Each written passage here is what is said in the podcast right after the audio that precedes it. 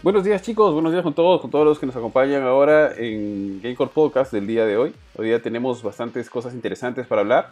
Tenemos el Ubisoft, el Ubisoft Forward que fue hace algunos días, ¿cuándo fue? ¿El día de ayer? ¿El día antes de ayer? Que nos ha revelado, nos ha mostrado algunas cosas nuevas bastante interesantes. Eh, tenemos la revelación final, bueno, un poquito forzada del Xbox Series S, y ya tenemos finalmente los precios y fechas. Estamos esperando también, conversaremos un poquito también de lo que esperamos que haga Sony, que de hecho ya hay unos datos, una información que está saliendo muy pronto. Pero ante todo, ¿qué tal chicos? ¿Cómo están? ¿Cómo estás Jorge? Eh, ¿Todo bien, Ari? ¿Cómo estás? Eh, acá un, un poquito de frío. El sábado por la mañana más está nublado comparado a ayer que hacía sol. Pero nada, eh, sí, pues este, de hecho yo salí muy contento de la presentación de Ubisoft. He visto varios juegos que me interesa jugar. Eh, algunos que ya he jugado antes, que regresan como remakes, otros que regresan como ports y otros nuevos que, me han llamado la atención. Y, bueno, sobre el Xbox también. Eh, ahí particularmente me llama la atención el precio, pero ya hablaremos de esto, así que le doy el pase a Johan, ¿cómo estás? Hola Jorge, Ari, Kurchin, ¿cómo están amigos míos? Eh, hola a todos los que se están conectando al episodio de hoy día en Gamecore Podcast. Gracias por tenerlos aquí. Y sí, como dicen ustedes, como ya, ya comentaron, vamos a hablar del, del Ubisoft Forward, de, de, la nueva Xbox y probablemente algunos juegos que por ahí hemos estado jugando. Así que nada, empecemos de una vez. ¿Qué tal Kurchin? ¿Tú qué tal? ¿Cómo estás, papu? Hola a todos gente, hola chicos, ¿qué tal? Espero que todos bien. Y nada, ansioso por de una vez conversar sobre los precios de las consolas y sobre el evento de Ubisoft. Así que dale Ari. Sí, y antes, eh, no nos olvidemos de que el día de hoy estaremos anunciando durante el podcast al ganador del, de la copia de PlayStation 4 de Marvel's Avengers para que pueda estar disfrutando de este buen juego que ya salió, está ya la review está, bueno, salió el 4 de septiembre, la review está en línea, la pueden, pueden revisar, algunos de los episodios anteriores también hemos conversado sobre la profundidad y para que vean y puedan disfrutar del juego, ¿no? Pero ya, vamos así este, de golpe. ¿De qué quieren hablar primero? ¿Del Ubisoft Forward o del Xbox One Series S? maquinita. Con, con los precios. Listo. A ver, a ver. Importantísimo. A ver, si alguien ha estado este, debajo de una roca estos últimos dos días, eh, esta última semana, tiene que saber que apareció una filtración de un momento a otro, que se reveló... Bueno, ya, ya había una... Ya se sabía que, que había una segunda consola, no estaba confirmada, de parte de Microsoft para la nueva generación. Sin embargo, no teníamos precios, se sabía que se creía que se podía llamar este, algo con una S, como Xbox One S, debido a que apareció en alguna cajita de alguno de los mandos eh, compatible para Series X y S. Sin embargo, finalmente se reveló el modelo y ahora es nomás, que de hecho que fue en la noche, creo que la persona que filtró la, la imagen lo hizo, digamos, no sé, plan de 8 o 9 de la noche, durante la madrugada, medianoche, tuvo que Microsoft ponerse las pilas y empezar a soltar un montón de información y demás. Pero finalmente tenemos la Xbox Series X, que cuesta 499 dólares, precio de Estados Unidos sin impuestos, y la Xbox Series S, S 300, 299 dólares eh, Estados Unidos sin impuestos. Un precio bastante, bastante inesperado y bajo para una consola de nueva generación, digamos nueva generación, porque todavía hay unos, eh, los specs son distintos, la Series X digamos es la super potente, la Series S tiene algunas, algunos cambios, eh, corrígeme chicos si por ahí me equivoco, la Series S tiene la. Creo que tiene el, el, disco sólido de menor capacidad, pero es la misma tecnología. Sí, es de 512. Sólido, sí. El procesador creo que es similar, pero creo que es un poquito debajo en cuanto a su velocidad. Creo que el Series X corre a 3.8 y el S corre a 3.6, algo así. La gran variación me parece que es en la RAM. Creo que tiene 8 la Series S.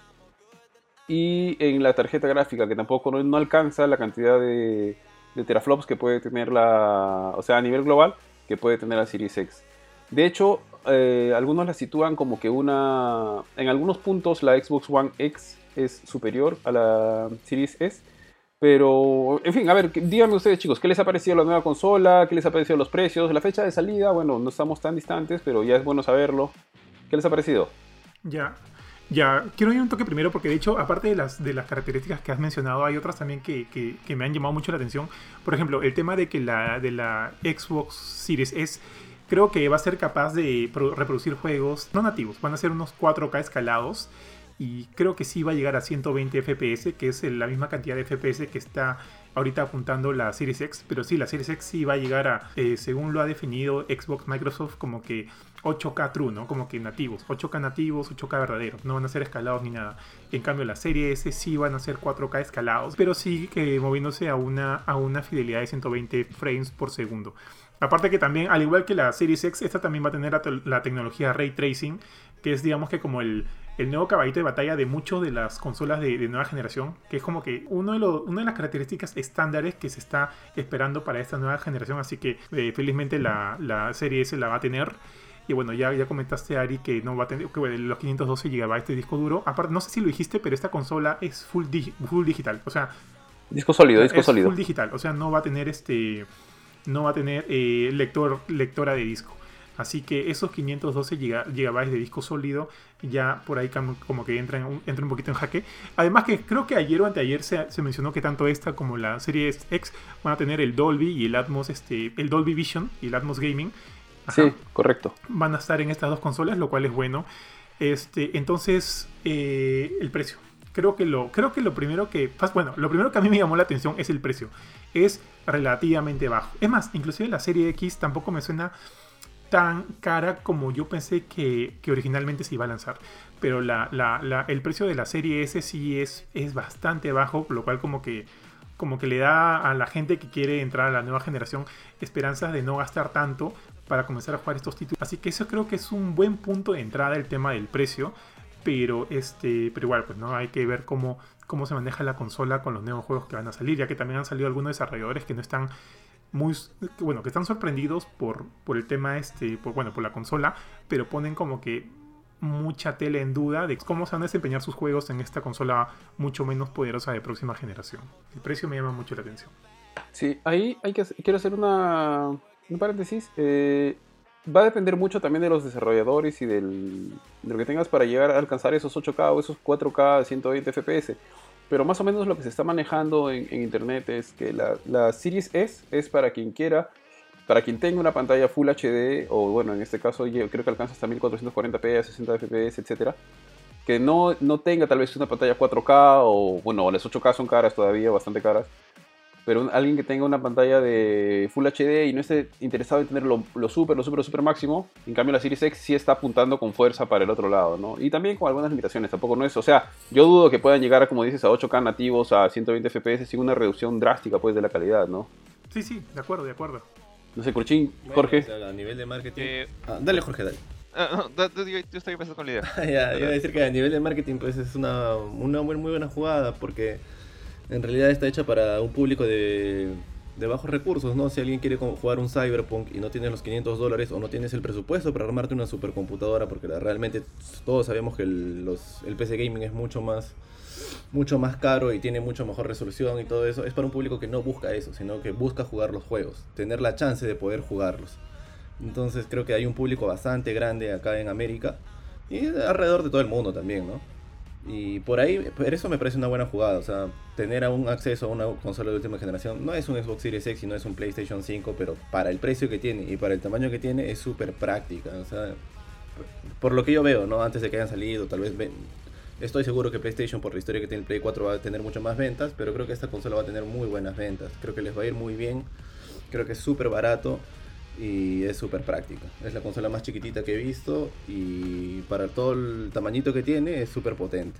Y te da acceso a poder jugar pues este los, los últimos juegos que vayan saliendo, ¿no? Los AAA. Obvio no van a estar a 4K, pero es para un público que no tiene tal vez ni siquiera el televisor 4K.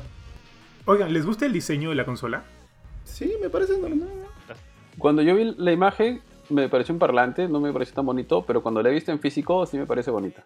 Ah, ¿La has visto? Ah, O sea, no, no la he visto Ah, en ya. físico en, en real, Sí, sí, sino ¿cómo la cuando han mandado los, los, Sí, los dummies. Microsoft ya le los- envió Las vistas, a las, vistas. las vistas.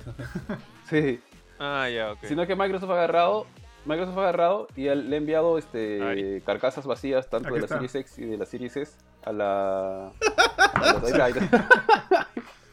Les ha enviado carcasas vacías a bastante gente para que hagan la comparación de tamaños y demás. Entonces ahí es cuando ya Ahí la, tengo, ver- ahí, la, ahí la tengo atrás, ¿la ven chicos? Ahí está Ah, atrás. claro, Phil Spencer. Ahí está, ahí está. Sí, Microsoft- Ah, viste la foto, ¿no? De que Sí, sí. supuestamente nadie lo vio. Sí. Oye, pero no, la, de Phil no, no creo que haya sido una. Yo una tampoco Xbox, creo no que haya sido una otra No, tampoco, yo tampoco. Cualquier otra cosa parece. Aunque, o- aunque ojo que a Phil le gusta, le gusta así ti- tisear siempre con, sus con esas cositas, con sus polos, con, la- con, cositas- con detalles así. Eso sí. Bueno, eh, por mi lado, eh, como dije al comienzo, o sea, lo que más me ha llamado la atención es el precio, honestamente. Eh, no me esperaba una consola, creo que está 300 dólares básicamente, no, Dos- dos- 299. Eh, O sea, esperaba que lo normal sea 500 y que creo que eso es lo que está costando la, la grande, o sea, la, la Series X. Ahora, lo que más me preocupa, o sea, por el lado del usuario, ya tienes la opción de la, de la chévere con la X o la, la baratita con la S. Al final, como, como dice Kurt, la gente que quiere jugar, que solamente quiere jugar los juegos. Ahora, cre- creo que Cyberpunk fue un mal ejemplo porque sale también en Play 4 y en Xbox One. Pero digamos que quiere jugar este alguna cosa que creo que todavía no se ha anunciado nada exclusivo de la nueva generación, o sea que no va a correr en la antigua, a menos hasta donde yo. Godfall creo que de repente es el único. Eh, pero bueno, entonces por ese lado tienes la opción con, con la S, ¿no? Pero sí comparto la preocupación, no sé si fue preocupación por el lado de Johan, pero, o sea, ¿cómo va a afectar esto a los desarrolladores? O sea, estás, estás diciéndole que hagas, o sea, las dos, la S y la X se consideran como consolas de próxima generación. Entonces, digamos que sale, este, escucha, un, ejemplo es el toque, eh, ya, The Witcher 4, y solamente corre en, obviamente, PC y en consolas de próxima generación.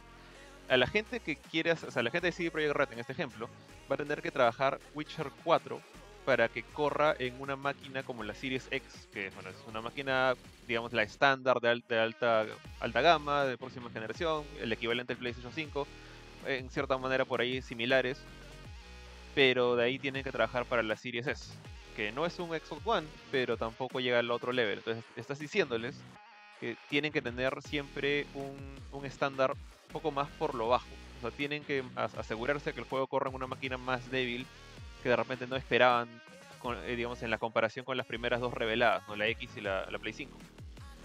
Entonces, siento que por ese lado, si bien Xbox está presentándole una opción a, la gente, al, usuario, les está quitando eh, opciones a los desarrolladores. Entonces, no sé si esto de repente a la larga les juega en contra. O tiene la ventaja de que han comprado como que seis estudios propios, entonces a- esa gente está entonces tiene que sí o sí trabajar por los dos lados, en la S y la X. Pero los estudios que hacen multiplataformas, que hacen, no, no los juegos chiquitos, a los indies no les va a pasar nada, pero los juegos AAA de multiplataformas eh, van a tener que básicamente asegurarse de sacar una versión para la Xbox Series S. No es como ahorita, digamos, tienes la Play 4, la Xbox One y la Switch, y si tu juego es muy fuerte para correr en la Switch, bueno, no las Jorge, Jorge, mil perdones. Hay, hay un comentario que dice que se te está escuchando muy bajo y a ti en el stream. Ah. Eh, yo te escucho relativamente bien acá, pero acá en el Discord. No sé si en el stream se te está escuchando bajo. Puedes ver ahí en, en- en tu, en tus controles. Sí, estoy, estoy subiéndole, el- ya, ya está al máximo mi, mi micrófono ahorita acá en, en el OBS. Ojalá se me escuche Yo también te escucho bien. Sí. O sea, no, Sí, yo también te escucho bien, pero por ahí que le, le metes un, Ya le, Un ya le subí al máximo. un sol más de... Esto es lo más que Ya. puedo y acércate mi micrófono. Pero ya, lo, lo que decía, todo, todo se resume al final de cuentas en que para mí, si bien el usuario va a estar feliz y de repente muchos usuarios, muchos usuarios no se dan cuenta del problema que se puede crear acá, eh, porque ellos solamente ven el lado del cliente, los desarrolladores pueden estar pagando pato justamente porque le están forzando a, tra- a trabajar en una máquina más débil, juegos que de repente ellos diseñaron desde un inicio para una máquina más fuerte.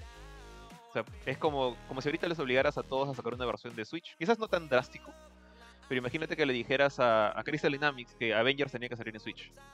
O a, no sé, a, es- esto no tiene nada que ver, pero a, a Sucker Punch, que Ghost of Tsushima tiene que salir en un PlayStation Portable, que es el equivalente a un, a un Vita 2.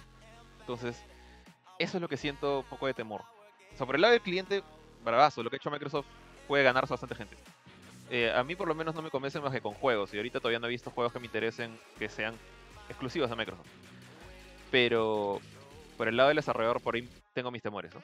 Ahí, Jorge, yo, tengo- yo- quiero hacer una consulta. Eh, justo, a mí también me, se me ha generado esa, esa duda de que si efectivamente como que pudiera, como que la Series S retrasaría un poquito la nueva generación, ¿no?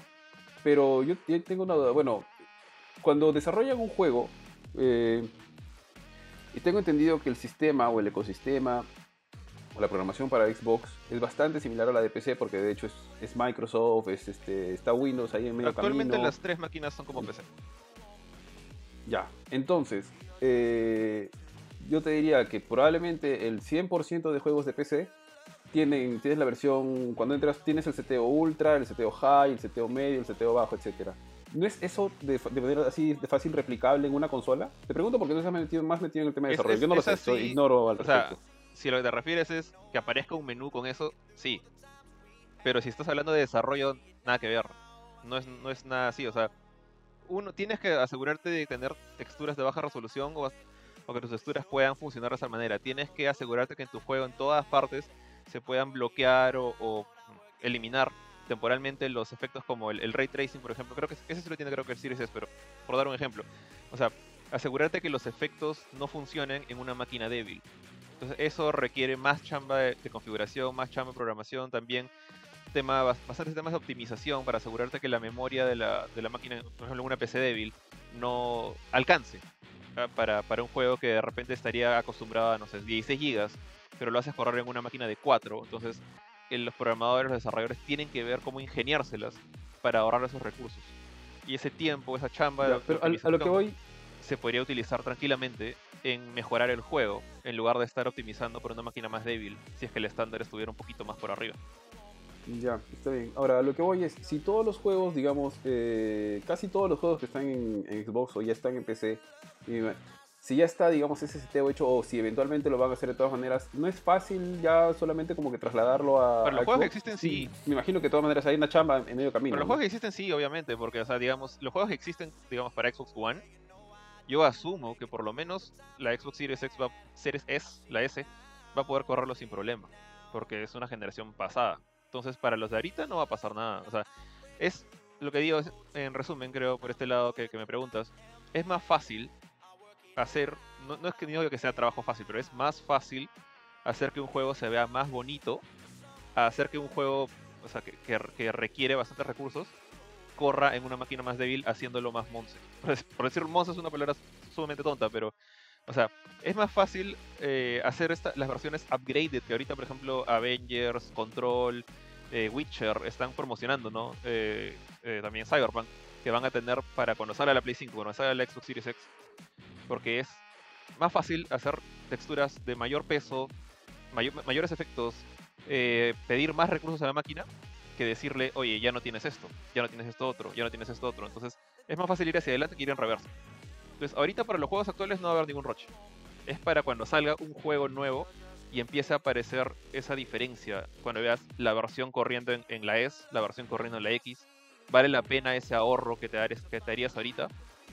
Y por, por un lado como usuario, por el lado como desarrollador, vale la pena sacrificar ese tiempo de desarrollo en hacer que corra en una máquina que realmente lo que va a hacer es que se vea decente nada más tu juego, pero que corra fluido. Exactamente, ese era, ese era mi cuestionamiento justo antes de, justamente con, las, preguntas que hizo Ari. El hecho de que, por ejemplo, al tener esta opción de Xbox Series S, yo siento que, por ejemplo, el, próximo gran juego de Microsoft, yo siento que de alguna manera no va a aprovechar de todo toda la potencia de una nueva generación de, de, consolas, qué sé yo, una nueva generación de videojuegos, porque siempre va a estar como que arrastrado un poquito a, eh, la palabra suena feo, ¿no? A este lastre que es la serie S, que de alguna manera tiene, que, tiene estos limitantes. Entonces, por ejemplo, mira, yo pongo ejemplo lo siguiente. Eh, al inicio de la generación del Play 4, eh, había muchos juegos que salían tanto para Play 3 como para Play 4, Play 3, Play 4.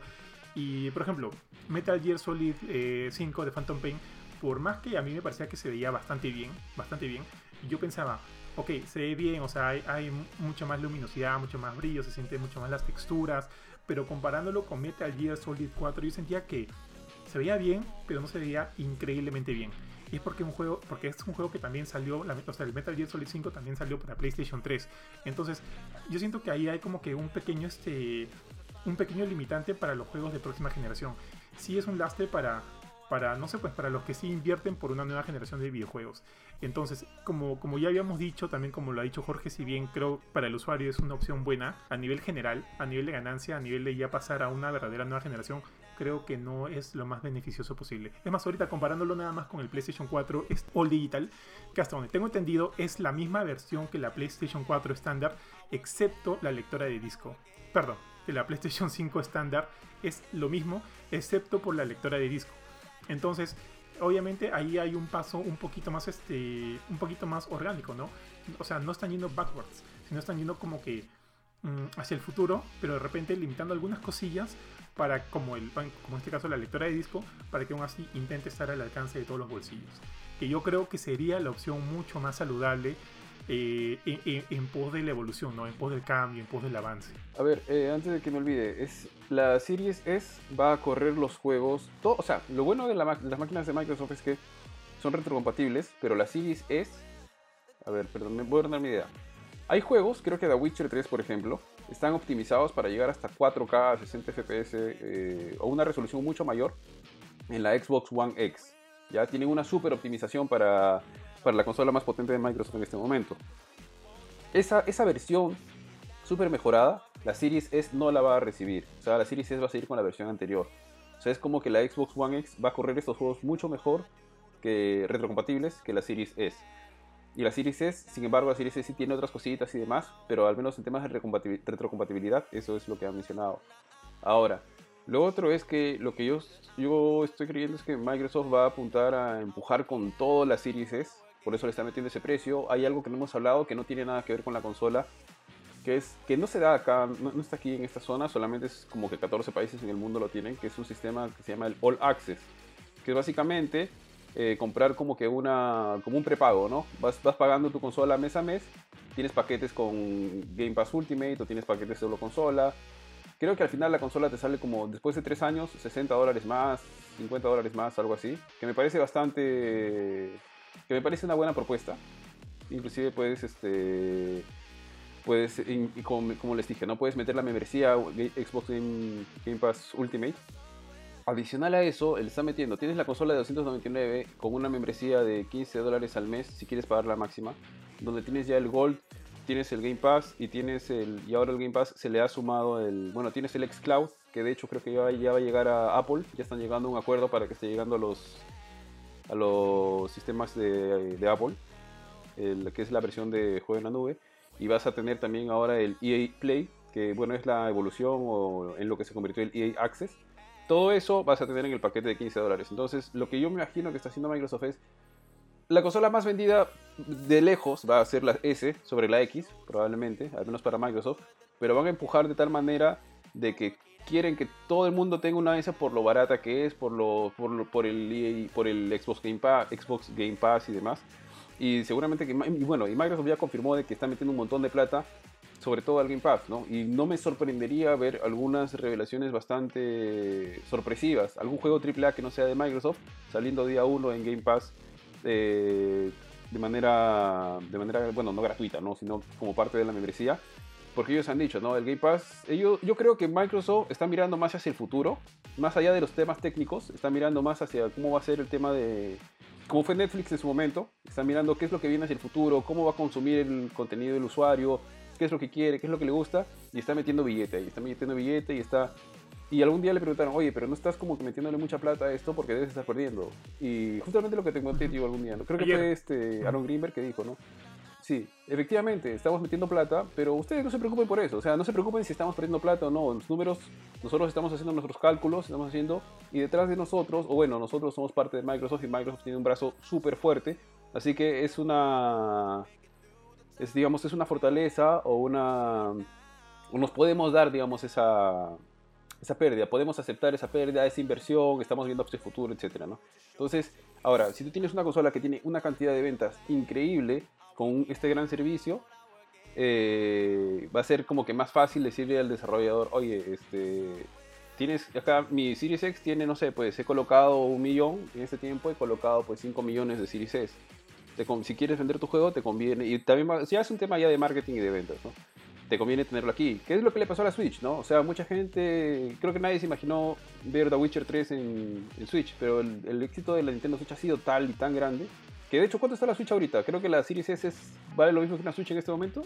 ¿Cuánto o sea, la, Switch, arrancó a 300 dólares. Creo que se ha mantenido, creo que no ha bajado de precio nunca. No, no ha bajado. O sea, está tal cual como estuvo, como estuvo cuando salió. Sí, Claro, y entonces, o sea, un montón de juegos, metió un montón de juegos al Nintendo Switch y pasó en la generación donde apareció la Nintendo Wii, que un montón de gente metió un montón de juegos a la Wii por lo popular que fueron. Entonces yo me, atrevería a, decir de que Microsoft está apuntando a eso con la S también, que cree que va a romperla en ventas, que es probable porque el precio es bastante bajo y el y que con eso poder tener, digamos, una, una, estrategia de convencer a los desarrolladores, oye, sí, también métete acá. ¿no? Además que me imagino que también lo, han medido con ellos, con los desarrolladores. O sea, no, no creo que se hayan mandado así a la mala tampoco, ¿no? Pero igual, o sea, como me dijiste alguna vez, todo se ve en la cancha, porque los exclusivos es la parte donde más, este, de donde más cogea, de la pata donde, donde cogea ahorita Xbox, ¿no? ¿Sabes lo que a mí me sorprende de Microsoft? Que, o sea, yo siento que él- ellos han pasado de ser este las compañías con la, con, entre comillas, las consolas más poderosas del mundo, ¿no? Mira la bestia que tenemos Eso aquí, que mira ¿no? esta potencia que tenemos acá, mira todo lo que tenemos aquí. Ahora, en esta generación es como que, ok, tenemos, todavía tenemos esta bestia, pero también tenemos esta, esta pequeña bestita, ¿no? Como que este pequeño... Esta este, este, este Este pequeño animalito, esta criatura, O sea, mira. o sea, ahora tenemos como que las dos opciones. Las dos opciones. Claro. Pero, pero yo regreso otra vez a lo mismo. O sea, ok, tienes opciones para todo el público, pero si, sin ofertas, o sea, sin juegos, sin, sin, sin cosas Pero- que realmente te lleven a, a ten- a querer tener esas consolas, igual vas a ir a la pérdida. Ojo, ojo. El tema de los servicios creo que sigue siendo el mejor y yo siento que tanto Nintendo como, Play- como PlayStation Yo creo que esa es la verdadera bestia del servicio. Sí, esa es la verdadera bestia. Tanto como el Nintendo como PlayStation están totalmente de. O sea, están por atrás de Microsoft en lo que eso se refiere. Pero la idea ahorita es. es va a ser tan bueno, va a ser tan importante, va a ser tan interesante este tema de servicios que, que no va a importar. O sea, que va a dejar de lado el tema de exclusivos. Yo creo que no. O sea, yo realmente creo que no. Por más que el Game Pass, como, como he dicho Ari, ahora se le haya sumado el EA Play, tienes ahí el tema del xCloud, tienes el tema de, los juegos first party de Microsoft, de muchos otros juegos de otras editoriales que llegan de primera mano también al Game Pass. Y a pesar de todo, bueno, o sea, si yo soy usuario de Xbox, o sea, fijo tengo que tener un Game Pass, fijo. Pero por ejemplo, Jorge, Jorge que nunca ha tenido un Xbox y no sé si lo llega a tener o está en planes de tener, lo que sé yo, ¿comprarías un Xbox por el Game Pass? Mm, No, a- al menos ahorita no compraría eso por, por Game Pass. Ujú. Es que Es- yo es tengo la, la mala costumbre, por así decirlo, Dale. de, de jugar los juegos ah, apenas salen. O sea, me gusta estar como que jugando lo- los últimos. No, no, hace tiempo, hace tiempo que, que estoy en este tema por, por temas de chamba, más que nada. Que ya no, ya no me puedo dar el, el lujo, entre comillas, de estar jugando, ponte Destiny 2. Que, que hasta, hace, hasta hace unos meses lo seguía jugando, ya, ya, no lo, ya no lo puedo jugar, no tengo tiempo. Y el, el Xbox Game Pass normalmente, con la excepción de los exclusivos de Microsoft y, y varios indies pequeños, los juegos grandes no salen de inmediato, se demoran en salir. Entonces, para cuando salga, digamos, eh, ya, Avengers, por ejemplo, eh, para ese momento yo haber, yo haber dejado de jugar Avengers. Entonces, no me, todavía no me conviene por ese lado. Y Claro. creo que prefiero pa- pagar mis, mis 20 dólares en. Imagínate que hubiera salido Battletoads en Play 4 a pagar mis 15 dólares al mes para tener Battletoads gratis. Entonces, más o menos por ahí todavía no me convence. Entonces, es así. Pero si tuviera un Xbox, si yo fuera fan de Xbox, obviamente voy a tener Game Pass. Es, prácticamente una obligación. Es como el Plus en PlayStation. Tal cual. A lo que voy es que si bien este, el creo, bueno, como ya hemos dicho, el servicio, el tema de servicios es lo mejor que tiene el ahorita Xbox. Eh, siento que si eso no va acompañado del tema de el tema de, exclusivos y de juegos por los cuales tú te quieras comprar cualquiera de esas dos consolas, bien. Pero igual, como les dije al inicio, me parece interesante, me parece loable. No sé si loable, pero sí me parece interesante como que esa nueva filosofía de, de Microsoft de que ya, ok, no, no vamos a ser el monstruo más grande del mundo, sino vamos a tener esta, esta otra opción. Que creo que no, no, lo había, no lo había hecho hasta el momento. O sea, ok, en su momento salió la Xbox One S, eh, a comparación de la Xbox One o la Xbox One X. Pero bueno, y ahora es como que están entrando a esta generación con dos, dos dispositivos de consolas, ¿no? Como que la, la, más, la más potente y la obviamente mucho, mucho menos potente es, que sería la, la Xbox Series S. Series S. Hoy hay un tema con Microsoft y, y su nuevo como que todo el, todo el, nombres, todo el ¿no? branding nuevo. Sí, todo el, todo el branding nuevo me parece muy... Por ejemplo, hace rato creo que Ari dijo Xbox One X cuando quiso decir Xbox Series Sí. Yo le escuché Xbox One X y dije, ok, ok, creo que Xbox sea, sea- X. Ex- ex- no sé, no sé si lo está, no sé si está haciendo la comparación con la consola actual más potente de Microsoft o con la futura consola actual más potente de Microsoft. Ahí creo que hay un tema de marketing que tienen que corregir estos chicos de, del, Sí, del- el del- tema de de la marca verde. Sí, sí. O sea, al final están, están queriendo quedarse como que la X para lo, lo pro y la S para Sí, lo estándar. claro. Yo, yo pensé que la S era por Small. Más- Todo, el- todo ese tiempo pensé que era por Small. Ah, yo no, no sé porque A no lo sé. mejor es por Small, no, no, no sé. Ahora, Yo dije estándar porque es este. Yo creo que lo, con todo lo que ha dicho, o sea, lo que dijo Ari sí tiene un punto a favor, es esto de que si fueran como Nintendo, ¿no? Como Nintendo nunca ha ido a, a la guerra del, del RAM, del disco duro, de la velocidad, de la potencia. GameCube, GameCube. Experiencias. Bueno, con GameCube y, y GameCube metió la pata. O sea, con Nintendo 64, Nintendo 64 cuando recién Y- empezó, Y, eso es hace años, pues. en el ajá. 96 creo, el, el Nintendo 64 también se vendía como la máquina, con, o sea, usamos cartuchos porque es más veloz que el disco. Eh, nuestros tiempos de, de carga son nada. Y PlayStation era como que, bueno, tengo videos, ¿no? Pero no les ligó a, a Nintendo 64, o sea, y tampoco le ligó al GameCube. Y ahora, bueno, ya, ya saben por dónde jugar. Y su, su fuerte es la creatividad, en mi opinión, en el lado de Nintendo a, a nivel de juegos. Entonces, Xbox, si Xbox está apostando por eso, eh, bacán. Pero siento que si hace eso, el que va a perder es el Series X. Entonces están como que con... ah, ah, siento que es como que está... Si, si la diferencia entre la S y la X es tan fuerte como, como parece, que de repente no, no es tan fuerte, eh, están solitos se han puesto entre la espada y la pared. O en todo caso sus desarrolladores se han puesto entre la espada y la pared. Pero bueno, ojalá todo salga bien y, y simplemente bueno, van a tener que hacer dos versiones para todo, caballero nomás. O sea, e- eso del espada y la pared es algo con lo que ellos han estado poniendo ya también desde esta generación, ¿no? Al sacar todos sus juegos también en PC. Es como que siento que, que no les importa mucho el, la, eh, no sé, pues no el futuro o, el- o no, nunca les Pero importa la- mucho la, la One. Perdón. Ah, bueno. Entendí. No, te voy a decir que, que la PC no se diferencia tanto que una One. O sea, la PC es más fuerte que una One. Entonces, ellos, su estándar era el, el One. Entonces, ellos hacen cosas para el One y luego pueden mejorar un poquito para la, para la PC. Entonces, ahora tendrían que hacer lo mismo. Tendrían que salir. Su estándar es la S y luego mejorar un poco para la, la X. Y ahí es donde Claro. la X paga pato. Porque no, va a sacar, no van a sacarle todo el provecho posible. Pero, pero, o sea, igual insisto, o sea, siento que siempre van a, van a la pérdida en el sentido de que alguna de sus consolas va a pagar pato. Yo creo que al, abrir tanto su, nivel de usuarios para PC y Xbox One, la Xbox One es la que ha pagado pato definitivamente en esta, en este, en esta generación de consolas. Y ahora siento que lo mismo, lo mismo va, va a suceder ahorita, pero como tú dices, en este caso para la Series X. Porque la Series X es donde digamos que es la más, la más asequible, la más asequible del mercado. Este, igual, o sea, siento que Microsoft ahí, como dice Ari, también siempre va a apuntar al tema del Game Pass. O sea, no importa qué consola, si tengas PC o Xbox Series X o Xbox Series S, en tu casa, no importa cuál, con tal que por lo menos en casa tengas algún tipo alguna versión de la Game Pass. Creo que eso es a lo que está apuntando al final. Pero este, pero bueno, también pues no, o sea, ahorita no, yo todavía no, no veo cuál es la magia o cuál es el, la filosofía o, o el ideal o lo que está buscando alcanzar Microsoft, más allá de que, de que cada usuario tenga una especie de Game Pass en sus casas. Ahorita más allá de eso no, no entiendo su jugada todavía. Yo creo que sí le entiendo un poco. Mira, ¿sabes qué es lo que le pasa? O sea, si yo soy un desarrollador, a mí sí me jodería bastante pues tener que hacerlo, hacer el juego compatible para Series S. Ya, doble. pero creo que a lo que, o sea, ahí estoy totalmente de acuerdo. Si uno ve a futuro es como que, oye, ¿para qué sigues diseñando juegos para Play 4, para Xbox One? Si ya estamos en la siguiente, mejor gasta tu tiempo en lo, en lo nuevo que viene. Pero creo que lo que ellos están haciendo, a lo que ellos están apuntando, es a un público que no tiene los recursos como para dar el salto. Ya, y a eso a nivel de desarrollador sí les jode. Eh, o sea, a los desarrolladores, ¿no? Es como que voy a perder tiempo cuando podría estar haciendo cosas más chéveres o desarrollando mi siguiente juego. Creo que la jugada va por lo siguiente. Xbox flaquea por los exclusivos, sí. Y siempre hemos, este, como que la guerra de las ganas, apunta exclusivos, sí.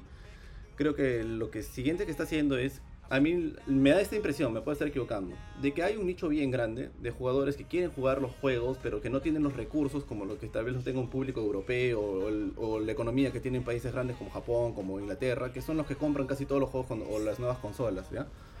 Entonces hay un público bien grande y eso es lo que les decía, ¿no? Que es gente que no tiene los recursos, que no tiene una 4K en la casa, pero que quiere jugar estos juegos o quiere disfrutar ni bien salgan desde el primer día. Ahora, Game- eh, Xbox lo que tiene ahora es, tiene como creo que 10 estudios, que estoy seguro que ellos por obligación, te moleste o no te moleste, lo vas a tener que sacar en la Series S, ¿ya? Entonces, a lo que están apuntando ellos es a un público de gente de menos recursos, que no tienen el ingreso como para estar pasando o estar comprando incluso una consola de última generación después de tanto tiempo. Y más que el caballito de batalla, o sea, sí son los exclusivos ahorita, lo más probable es que pase lo siguiente. Mucha gente que puede llegar a tener los 1000 soles o los 300 dólares en otros países, te compras la máquina y vas a tener, si le metes el Game Pass, los 100 juegos ya para disfrutarlos.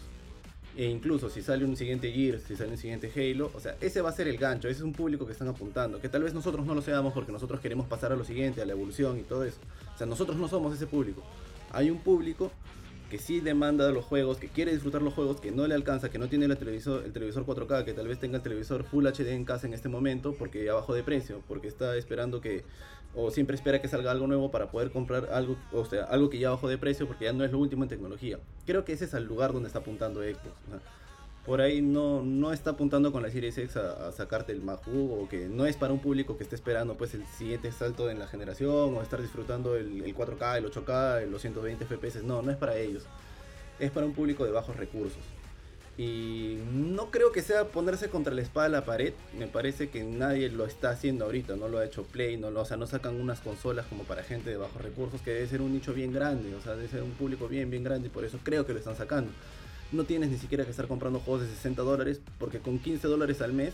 Que creo que es algo que podría pagar mucha gente. O gente incluso que tal vez tiene que ya tenga un Play 4 o que ya tenga un Play 5 en mente, dice, nunca he probado Xbox, pero lo puedo probar porque me sale barato. O sea, puedo probarlo, me sale barato y no tengo que comprar los juegos. Creo que a eso están apuntando. Ya no están apuntando, ya no tengo los exclusivos ahorita y creo que han comprado todos los estudios porque aspiran a tenerlos, saben que es su punto débil. Pero tal vez en unos 5 años ya no sea tanto un tema de exclusivos porque tal vez lo equiparen con esos nuevos estudios, sino sea un tema de, oye, hay un público súper grande en el mundo que no puede comprar una consola de 500 dólares y no puede estar comprando juegos de 60 dólares al mes. Es mejor sacar algo y, por ejemplo, para una persona con un sueldo X, por así decirlo, y no le alcanza para estar comprando gastando 60 dólares en un nuevo juego cada mes, esta opción es súper rentable, o sea, es súper, súper rentable. Sí, y sí estoy de acuerdo. Si soy un desarrollador AAA de un juego multiplataforma, creo que hasta podría decirte, sabes que no, no quiero hacerlo compatible para la Series S, voy a seguir trabajando en mi siguiente juego. Pero si al final se posiciona recontra bien la Series S en el mercado por lo barato que es, es como que ya pues la saco en Series X, le dedico, no sé, medio año de chamba y me dedico a mi siguiente juego, porque sé que puedo vender un montón ahí. Ahora, el tema sería si es que no llega a vender nada, ¿no? Pero a lo que apuntan es a, gente de bajos recursos, o sea, no es al público tal vez que ahorita nosotros nos ubicamos, que estamos esperando siempre ya la evolución de la tecnología. Entonces, por ahí, a mí sí me parece que les va a ir bien con ese con la Series X. Es, la impresión que tengo. Que no es, es, es un nuevo público. Sí, Cochín, yo eso no lo, no lo discuto para nada. Es, más, este, creo que obviamente tiene sentido todo ese tema. Y ese es, yo creo que ese es el enfoque del usuario. Pero a lo que yo me refiero, y cuando digo esto de que se pone un poco la espalda a la pared, eh, la espalda a la pared, es porque, ok, está bien, está bien que tengas esta opción de las Series S, pero ¿qué onda con tu Series X? O sea, no va a vender o sea, yo como dijo Ari hace un rato, ¿no? Que a nosotros, por último, no, no, debemos preocuparnos qué hace o no Microsoft con su plata, porque asumo que deben tener todo el dinero del mundo y, y de repente las pérdidas en la Series X este, van a ser mínimas o, bueno, no van a ser lo suficientes como para, para mandarlos a la bancarrota. Pero entonces, este, ¿por qué lanzar como que asumo, porque no sé qué va a pasar, ¿no? Yo, yo estoy asumiendo que la Series X va a tener como que mucho mayor empuje, como tú dices, y obviamente va a dejar un poquito relegada a la Series X. ¿Por qué mandar así, este, por, qué, por qué dejarla nacer muerta? Todo su, porque creo que todo su público de porque todo su público de Xbox One quiere la evolución que es la Series X y deben tener, o sea, no es el público que tiene PlayStation, pero todo el que quiere el, tiene el Xbox One o el Xbox One X o el Xbox One S, todo el público, o sea, no es que lo voy a lanzar muerta, el público que tiene el Xbox One quiere la Series X, no quiere la Series S la Series S es para un público que tal vez no tiene Xbox y quiere empezar y dice, ¿sabes qué? O sea, no tengo Xbox o no tengo Play, ¿con cuál empiezo? ¿Con cuál arranco? ¿Qué me sale más económico? Va a un público, a otro público. O sea, el público que tiene Xbox lo más probable es que quiera saltarse a la Series Pero Con eso estás este, reforzando el punto de Johan. O sea... Claro, o sea, no es que le estás salgando muerta, es como que tu público ahorita va a querer evolucionar a la Series X. La Series S es para un público que tal vez que no tiene buenos recursos y que tiene ahora la chance de adquirir una consola de última generación y con 15 dólares pagar los juegos al mes. Pero mira, es muy probable que sea gente que no tiene Play, gente que no tiene Xbox, gente que no ha tenido la chance para comprarlos porque casi siempre cuando salen están 500 pocos, 500 pocos, 500 Siento que, con lo que estás diciendo estás, estás reforzando el punto, o sea, porque realmente, eh, digamos que, sí está bien, me parece perfecto todo lo que has dicho, pero entonces ahí ya sale la Xbox Series S, es súper exitoso, un montón de gente, gente lo compra, los desarrolladores dicen, bueno, que vamos a chambear con este estándar, es la S y ese público, ese público, no sé si es chiquito, mediano, grande, que quería la evolución, que compró la Series X, se queda jugando juegos para Series S en su máquina que podría jugar juegos con el doble de requerimientos. Si es que no hacen los desarrolladores esa chamba que tú dices de seis meses más, mejorando las cosas, ¿no? Eh, es que sería como que es que sería como que asumir que van a empezar a solo a, para Series X. Es como que yo soy Xbox, mi público quiere la siguiente paso en tecnología, saco la Series X. Y quiero sacar un producto económico para gente que tal vez no tiene una consola porque no tiene la capacidad económica de adquirirla. Y le saco un, un producto mucho más... Claro, este, pero... Con especificaciones mucho más bajas. A eso voy. Pero son, o sea, tú lo ves como dos productos separados, cuando realmente son, en cierta forma, la misma cosa. Porque deberían correr los mismos juegos. Claro, van a correr los mismos juegos, pero si por ahí sale un desarrollador que no quiere desarrollar para Series S, que es multiplataforma, no lo va a salir y puede ser que salgan juegos para Series X y que no salgan para Series S porque son juegos multiplataforma. Pero los de la misma casa Xbox, ellos sí van a estar obligados a hacerlo. Claro, ellos sí. Ellos, o sea, ellos son como que tu caballito de batalla. Claro, ellos sí, yo, yo sí Depende- puedo, o sea, sí te puedo creer, o sea, ellos, porque yo como desarrollador también me da, me da claro, eh, depende de ellos, si ya tiene, no es que tenga uno, dos, tres, ha comprado varios, ¿no? Entonces, ellos por obligación lo van a tener que hacer, pero por ejemplo un desarrollador multiplataforma que quiere seguir adelante con su siguiente juego, diga, ya no lo hago para Series y lo hago para Series X y para Play 5 y punto Claro. final, Ah, bueno. porque quiero pasar a mi siguiente juego, Ajá, a eso voy, o sea, yo creo que el público que tienen ahorita, la evolución para ellos es el Series X y el Series S es este para un público de bajos recursos, o sea, para un público que tal vez no tiene consola porque no le tiene fácil comprarse algo de 500 dólares en Estados Unidos sin impuestos, acá que se lo venden que a 3000 soles, acá en Perú, a, a- a veces un ojo de la cara, entonces sacar una consola que con un 15 dólares mensuales puedes tener acceso a varios juegos para gente que tiene un televisor HD o Full HD en casa, es como que una chance. Creo que va más a un nuevo público que a su público viejo. Creo que su público viejo está esperando pasar a la Series X y un público nuevo se le sería mucho más fácil adquirir una Series S. Creo que va por ahí. Oye, aquí hay otro punto que no nos hemos puesto a pensar. Y de hecho, este también va en relación a lo que dijo Jorge hace, hace un rato. Este, por ejemplo, eh, Jorge dice, o sea, si tú tienes un juego, es mucho más fácil, eh, eh, entre comillas, este, desarrollarlo, pensarlo para una consola de nueva generación, o sea, hacia adelante que hacia atrás, ¿verdad? Eso es lo que te entendí a ti por un momento. Entonces, no, no consideremos las primeras, las first party, porque obviamente cada, cada, este, cada compañía first party o cada desarrollador, first party va este, a, a darle más provecho a su propia consola, ¿no? O sea, los juegos de Xbox Game Studio van a salir tanto para la Series X como para la Series S. Entonces, si yo soy uno, si yo soy un tercero, si yo soy un third party y digo, ok, voy a poner mis, mis balas, mi, eh, mi pu- yo como publisher voy a poner las balas para que este juego salga tanto para Play 5 como para Xbox Series X, porque al final este el juego va a ir como que va a ir en la dirección de, de una gama alta, de ser un juego de gama alta que funcione para dos consolas. Y asumo que la, no sé, pues el, eh, el tratar de que esté optimizada para ambas consolas, o sea, para la Play 4, para la Play 5 y para la Xbox Series X, no va a ser tan complicado porque finalmente las dos de alguna manera son este, contemporáneas. Pero yo, siendo ese mismo desarrollador third party, luego digo, pucha, pero ahora tengo que también hacer que funcione para la Series S, ok, si quiero no quiero, si no quiero no quiero, pero obviamente va, con- va este, a llevar un poquito más de esfuerzo. Entonces, ¿qué puede pasar aquí? Puede pasar lo mismo que pasó con el Wii U. La Wii U, bravazo, tuvo como que todo el respaldo de Nintendo en su first party, pero fue olvidada así con roche por los, por los desarrolladores de terceros. Entonces, yo creo que, ok, de repente el tema de la, de la serie S puede ir bien o puede ir mal. Puede ir bien porque, o sea, probablemente muchos la pueden comprar por su bajo costo, su bajo precio, pero de repente si no tiene el apoyo de los desarrolladores terceros, ahí también es un tema, porque a ellos les conviene más desarrollar juegos tanto para Play 5 como para Xbox Series X, que luego meterle mucho más esfuerzo a menos que Microsoft ponga la plata, para luego también, eh, de alguna manera, como dice Jorge, ¿no?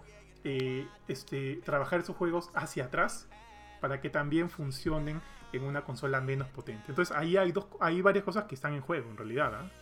Ah, Eso es algo que sí creo que podría pasar, que un desarrollador de multiplataforma no quiere desarrollar para Series S porque este, quiere desarrollar un juego de, al- de alta gama, ¿no? Ahora, eh, puede ser que quede olvidado por varios estudios de multiplataforma, pero por otro lado, o sea, tienes los 10 estudios que tiene Xbox que ellos por obligación lo van a hacer. Entonces sí van a tener como que también sus, su línea de juegos de, por así decirlo, de última generación para Series S.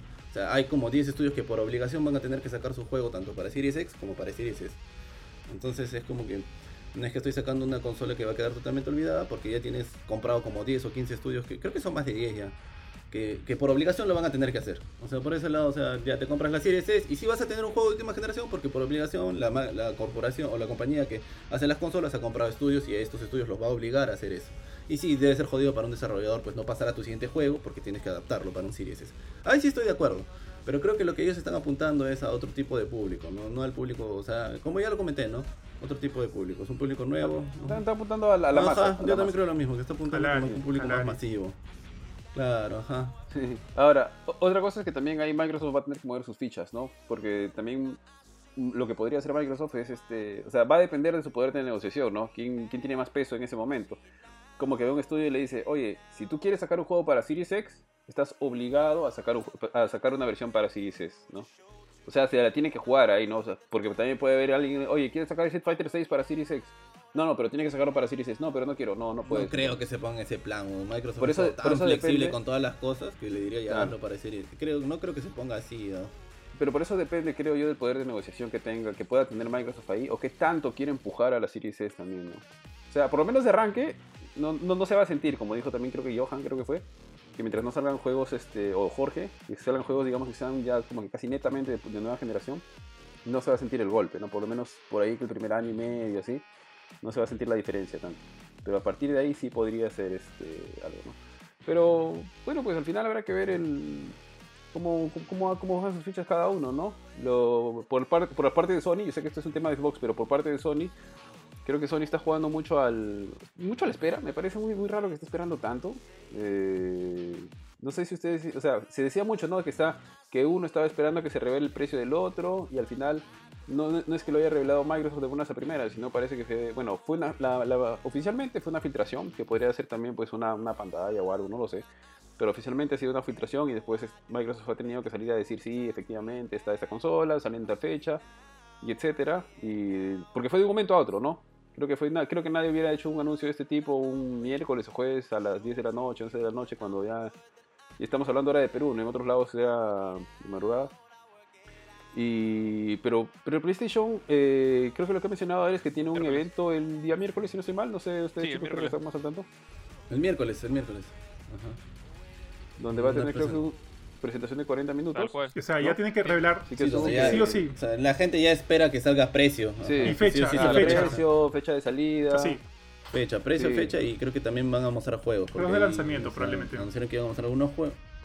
Ujú, Y que era ya para anunciar el lanzamiento de la PlayStation. Ahora, yo creo que sí se puede dar el. O sea, no creo, ¿no? O sea, PlayStation es el líder, es el líder dentro del, de la industria. O sea, ellos se pueden dar el lujo de estar a la espera.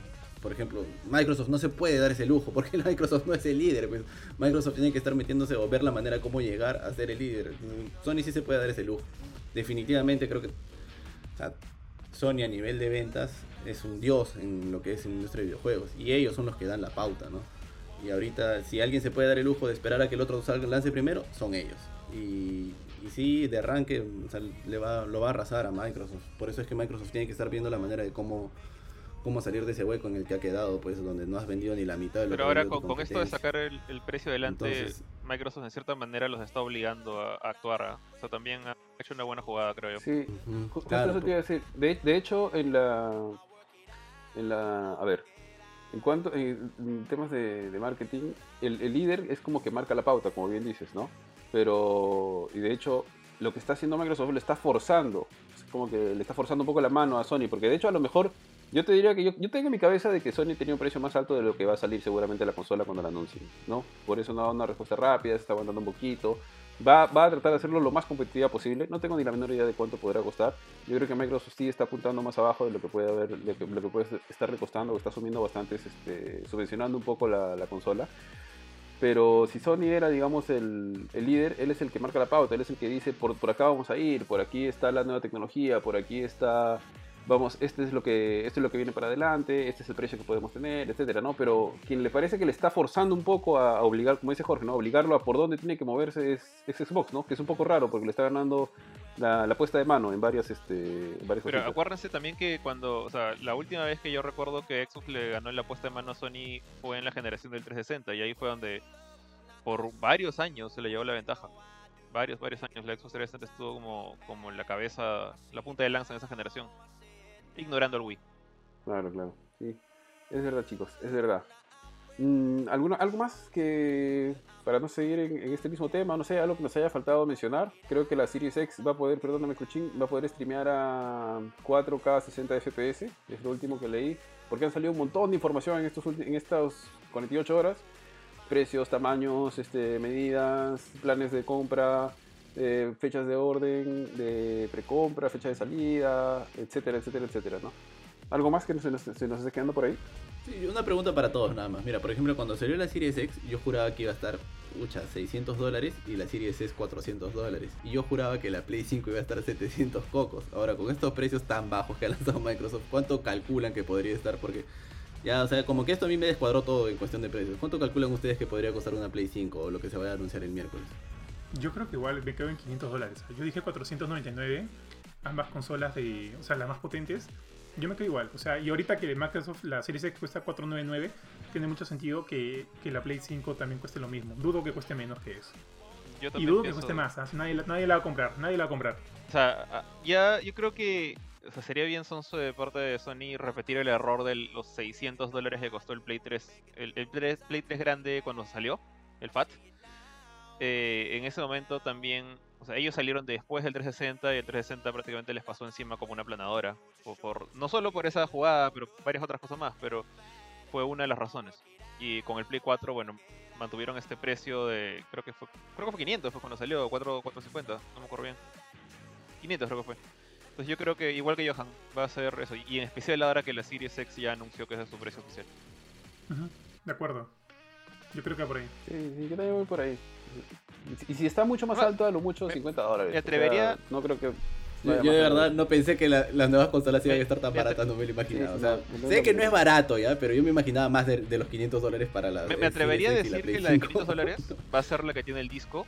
Y van a hacer la. pa- para hacer la jugada de protegerse contra la Series S, que fácil van a decir la, la que no tiene disco va a estar 470 o algo así. La digital. Sí, no, sí, no va a haber mucha variación. Pero Yo ni fregando eso, 300, ¿no? ¿eh? Ni fregando va a bajar a ahí. 300. No hay forma. No. 499 y me planto. Yo tengo una duda más, una duda más. De esos tres de atrás, ¿quién es Ari, quién es Kur y quién es Bardo? ¿Ah? A ver, déjame, déjame adivinar, déjame adivinar, déjame. ¿El del medio eres tú, Kurchin? Ya. Sí, la frentaza, mira. Bardo. Ari es el de abajo, ¿no? ¿O no? No, el de abajo es mi papá. Ah, chuma. ¿Y el de arriba? Ni siquiera es una foto, es un, es creo que como un arte o una foto pintadita a mano, una vaina así. El de arriba es Ari. O, Cuando era flaco. o y Bardo. El, el de Bardo no entra porque ocupa mucho, ocupaba mucho espacio su foto. Sí, el de Bardo en realidad es como que tres de esas fotos juntas que están más a la derecha. Ya chicos, entonces ya pues se verá en la cancha, ¿no? Se verá, ya falta poquísimo, falta, es una situación igual, no es la situación ideal probablemente ni para Microsoft ni para, ni para Sony, PlayStation, Xbox, por toda la, la situación actual que estamos vivi- viviendo en el contexto de la, de la pandemia. Pero ya pues van a ver en la cancha con los exclusivos, Microsoft ya sabe de dónde cogea, está tratando de mejorar las cosas, Sony tiene todas, digamos, todas, la- bueno, ya tal vez no todas las ganar ya en este momento, pero está le lleva ventaja, definitivamente le lleva ventaja. Los últimos años de Sony, los últimos títulos, los exclusivos de Sony han sido espectaculares, un nivel que no, no, no puede igualar todavía, está lejos este, Microsoft. Pero como dijo bien mi tío Johan algún día, ¿no? las cosas se ven en la cancha, así que vamos a ver ahí cómo van.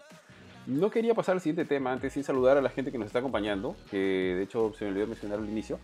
Tenemos aquí a Anthony Gómez, que, nos- que está desde el, desde el inicio. Saludos Anthony. Tenemos a Alberto Pantaleón que nos dice saludos, saludos Alberto.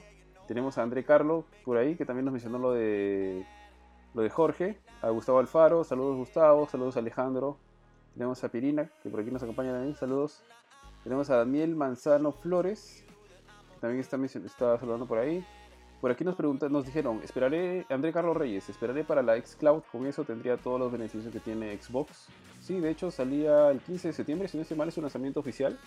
Viene incluido con el Xbox Game Pass Ultimate y me parece que ya Apple ya está, ya está digamos, dando el- la luz verde de una manera especial. Creo que tienes que activar cada juego de manera en su store, una cosa así. Pero parece que ya va a llegar a los sistemas de, de Apple, a iPhone. Tenemos también a Elvis Espinosa que siempre nos, nos acompaña. Tenemos Y, también a Kevin Ayala. y ha enviado 15 Kevin. estrellas, ¿ah? Gracias, Elvi. ¿Cómo estás? Oh, muchas gracias, Elvis. Tenemos a Kevin Ayala que dice, no concuerdo, que en Ecuador dicen que la venderán a 600 dólares SAS. Bueno, efectivamente, probablemente en toda Latinoamérica nos van a meter este, la yuca con, con el precio de RT. Sí, La yuca. es que los precios Sí, sí, todos la Estados. Unidos, ¿no? Y, y acá, Claro, son precios de Estados Unidos. precio- La historia es totalmente distinta. sí.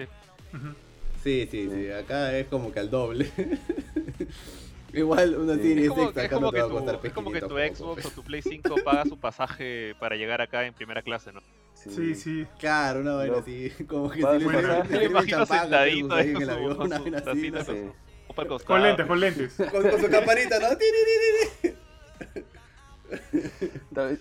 Luego nos menciona Elvis Espinosa, todo depende de la empresa desarrolladora y el alcance que pueda llegar su juego, que lo hacen de acuerdo a la consola, que lo pueda lanzar. Efectivamente, los exclusivos son, digamos, una, un caballito de batalla muy fuerte, sino uno de los más importantes para cada consola. Luego tenemos a Pablo Laza. Bueno, nunca he tenido un Xbox, pero hay juegos buenos que me he perdido de esa plataforma. Dependiendo del catálogo de los 100, concuerdo que quien quiera la siguiente generación optaría para la S, ya que tendría juegos en calidad y creo de calidad. En cantidad y de calidad. Además hay gente que aún quiere una Play 4 o una Xbox One X, que lo más probable es que este esté en camino de ahorro, pero con la S se, se animaría por eso también. Es, es, puede ser, también hay gente que estaba ahorrando para comprar esto, pero... Porque la S creo que es más barata en este momento que la... Bueno, está, nuevamente, No, ya no en creo, Estados ya. Unidos es, este, es, más, es más barata que la Play No, ya 4 y no. la Xbox One X en este momento. ¿Cuánto están? No, ya deben haber bajado, Ari. Con ese La, la Play deben haber bajado 4 alguna. definitivamente cuesta menos que un Switch. Y ahorita la, la Series S está costando, co- o va a costar como un Switch. Pero una Play 4 estándar o una Pro. ¿no? Ah, no, la Pro creo que está más cara todavía. No, no sé, la verdad, hace tiempo que no veo. La, la Pro yo ya, ya, le, ya le eché tierrita, no, no voy a conseguir una Pro. Bueno, nos dice, además hay gente que aún quiere una PlayStation 4 o una Xbox One X, que lo más probable es que esté en camino de ahorro, pero con la S se animaría. Y otro adicional sería que por el tema de pandemia lo que quieren es vender consolas de la Next Gen y han abierto una consola relativamente accesible para la mayoría de gamers. Es lo que nos dice Pablo Laza. Saludos Pablo, y sí, bastante interesante lo que nos mencionas, sí, pues hay bastantes puntos que concuerdan. Pero veremos, veremos cómo va esta nueva generación, ya arranca pronto, así que vamos a estar atentos. Eh, chicos, ya, el siguiente tema. Eh, ¿Qué tenemos? Tenemos a la presentación de Ubisoft Forward. ¿Cuándo fue? Se me está cruzando la fecha. ¿Fue ayer? Fue el jueves, el jueves. El jueves. El jueves. Bueno, Ubisoft Forward creo que todavía le quedan algunas presentaciones porque eh, cerrando la presentación dijeron que iban a tener otra más adelante. No sé qué les queda más por mostrar. Seguro que por ahí tienen alguna Algo con. Splinter Cell, yo estoy esperando. tío. Pero Vas a seguir esperando. sí, creo que todos. Sí, parece que sí, porque por lo pronto para, Bueno. para comentarles, este, a ver, eh, creo que lo, lo primero que se anunció en el Ubisoft Forward, de- pa- para empezar, creo que le han dado un, toque bastante de, de variedad de, a nivel de, de, digamos, de la procedencia de sus desarrolladores, como que de la variedad de, a nivel de, de género que tienen en el estudio, y creo que es porque Ubisoft ha estado metiendo un rochezazo estos últimos, este año, por tema de abuso, de temas de laboral, acoso, etcétera. Entonces están queriendo darse una lavada de cara fuerte. Y bien, bien, bien por ellos. Y ya pasando al tema de juegos, este, arrancaron con este juego de. Ah, sí, siempre se ve el nombre. Phoenix. Eh, ¿cómo se llama? Immortals, Eh, Phoenix Immortals. Rising. Sí. Que cuando, ¿cómo cuando fue vi el el diseño del personaje no me gustó mucho, así rapidito para que, ustedes para que ustedes le den. Pero una vez que empecé a ver cómo se jugaba, me pareció bien bacán. Y como dijo, y como mencionó, me mencionó alguno de ustedes, creo que fue Johan, me hizo recordar a partes de Breath of the Wild, pero con, con bastantes elementos de, de búsqueda, de estilo, inclusive tipo un, no sé por qué tengo la idea que es un estilo tipo Metroidvania, que tienes que ir consiguiendo ítems para acceder a nuevas zonas, el mapa se ve interesante, como que todo es una isla, como, o- islas con bastante densas de, de, en el mundo, con un montón de cositas. No sé qué les parece a ustedes, chicos. Eh, bueno, el juego en sí, interesante. O- ojo, hay un, como que hay una toma muy precisa del juego, donde tú ves a, a Phoenix, creo que se llama el, el protagonista, como que está escalando una montaña y la cámara se aleja. Y es, creo que es un paneo idéntico a uno de los trailers de Breath of the Wild, donde ves a alguien escalando como que en, en perfil y también como un paneo eh, de cámara similar. Es idéntico, es cuando, es- ese es el momento en que yo dije, oye, esto es idéntico a Breath of the Wild y siento que hasta lo están vendiendo de una manera muy similar. Eh, es una, eh, bueno, en cuanto a lo que vi, en cuanto a tema de mecánicas, en cuanto a tema, bueno, lo que se ha podido ver, porque tampoco este, bueno, sí se ha mostrado bastante el juego. Este, me ha gustado, me ha gustado, me llama la atención, por lo pronto me llama la atención, lo cual es importante, es una, una nueva IP de Ubisoft. Hace tiempo creo que no soltaba una nueva. Este, y todo ese tema de, de la mitología griega y, y cómo utilizar estos elementos un poquito más este, fantásticos, me llama la atención. Hay un tema a nivel visual que no sé por qué no me termina de convencer mucho del juego. O sea, no sé, me gusta cómo se ve el tema de, lo, de los sombreados, de los, de, de los brillos. Es, como ahorita que estoy viendo el, el tráiler, ahí acabo de ver un par de, par de sombras bien chéveres. Los, los enemigos, ese, ese tema de alas con fuego me parece que se ve bonito, se ve bien. Pero este, hay algo que no me termina de convencer del todo, no sé por qué. O sea, no se ve mal, ¿ya? Pero no sé si me termina de convencer del todo. Este, pero bueno, luego de haber visto, todavía no quiero entrar en detalle eso, pero luego de haber visto los gráficos de, de- del Príncipe de Persia, ya me quedo más a gusto con, con Phoenix Rising. Este, eh, pero bueno, pero nada, o sea, me llama la atención, quiero ver qué ondas con el juego porque todavía no lo termino de entender del todo. Creo que lo que no me llama mucho la atención es el humor. No sé, porque de repente el humor del juego es como que un humor, parece que tuviera, no sé, porque no lo he jugado obviamente, parece que tuviera un humor medio goofy, que, que no sé. Y aparte, y, y bueno, eso, eso. Quiero conocer más del juego. Ahí está, ahí está, justo está saliendo la escena donde les veo que, donde no sé si están viendo que está trepando esta, esta montañita, que es lo que, que, es lo que me hizo, lo que me hizo pensar en, en, Breath of the Wild. Pero nada, nada, o sea, quiero, sí me interesa el juego, o sea, me llama la atención, quiero saber un poco más de él, pero obviamente todavía no, no es que me despeine, ¿no? Todavía no, no me he vuelto loco por, por Phoenix, por Immortal Phoenix Rise. Jorge, pero creo que tú querías decir algo. Te Sí, no, en general, o sea, por un lado me da bastante gusto ver este, este juego mostrarse en una presentación de Ubisoft porque, salvo Beyond Good and Evil, que, que todavía no sabemos nada, yo pensé que iba a salir eh, este, esta semana, pero nada, nada que ver la 2, la segunda parte. Eh, hacía tiempo que no veía un juego así de, de parte de Ubisoft, era como que sentía que ellos tenían esta regla de que tu juego tiene que ser open world, o tiene que ser lo más similar a Assassin's Creed posible salvo Rainbow Six y que es como que la, la gran como que eh, ex- excepción a la regla por lo exitoso que es o que, es- actualmente pero desde las cosas de Tom Clancy hasta Watch Dogs y obviamente Assassin's Creed todo era mundo abierto anda los puntitos haz las cosas y, era casi la, la fórmula Ubisoft y ahora que, que veo esto salvo ok Just Dance es otra otra excepción Eh, para mí ver un juego como este que tiene algo de mundo abierto de todas maneras pero que apunta más a ser una aventura de estilo como Breath of the Wild, como lo que dices, ¿no? Que no es tan... eh, anda al punto A hasta el cosa, anda al punto B hasta el cosa, sino es más un Metroidvania 3D de conseguir ítems como las alas, las armas, Ujú. ir creciendo como personaje, ganando nuevas habilidades. Eh, muy aparte de que quizás lo que no me convence del todo es el aspecto gráfico, por este, este estilo pseudo Pixar, por así llamarlo. Eh, sí me gusta lo que estoy viendo del gameplay. O sea, tiene un, un, un feeling de aventura 3D que no se ve hace tiempo. Que al, al comienzo lo ves un poco genérico, de repente yo lo vi un poco genérico. Pero de ahí cuando, cuando el personaje empieza a ganar sus habilidades, bueno, sí, obviamente hay una gran referencia a Breath of the Wild. Y creo que los mismos desarrolladores dijeron que estaban inspirados por ese, último Zelda. Eh, siento que están haciendo algo que hace tiempo que no hacía Ubisoft. Es, voy a hacer la comparación. Es como cuando EA mostró por primera vez Fallen Order. Que es, oye, mira, esta cosa no parece publicada por EA. O sea, parece publicada por, por alguien como, no sé, pues, este, por Sony en caso de Naughty Dog, por ejemplo, ¿no? Eh, es una cosa, o From Software con, con Bandai. En, en este caso es como que Ubisoft está publicando un juego single player que no es mundo abierto, que, o sea, mundo abierto en el sentido que no, que no es Assassin's Creed, que no, que no, que no sigue la fórmula de Assassin's Creed. Eh, que es más una aventura mucho más basada en personajes, habilidades, metroidvaniesca, que siento que de repente, es como dijo Ari al comienzo, Ubisoft está cambiando un poco su forma de ver las cosas, no solo a nivel de, in- de inclusividad de equipo, sino también arriesgándose por ideas no tan eh, usuales. Y eso, eso es lo que más me gusta de este juego. Como, como juego puntual se ve bacán, no, no me dejó impresionado, pero me da buenas esperanzas y bu- buena espina de esto, porque hacía tiempo, creo que desde Valiant Hearts, eh, Child of Light, que no veía cosas así eh, relativamente originales saliendo de Ubisoft. A mí, me- creo que este juego alguna vez lo anunciaron en el E3, ¿verdad? Sí, en el tenía otro nombre. Gods and Monsters. Sí, algo así era. Y cuando lo vi por primera vez, pucha, no me pareció nada del otro mundo, me pareció un juego más del montón. Pero cuando lo han mostrado, sí se ve bien chévere. Y justo es casi todo lo que ustedes han dicho. Se parece a Breath of the Wild, que creo que es un juego que nos ha dejado muy buenos recuerdos a todos. muy- y es un juego muy chévere, muy divertido.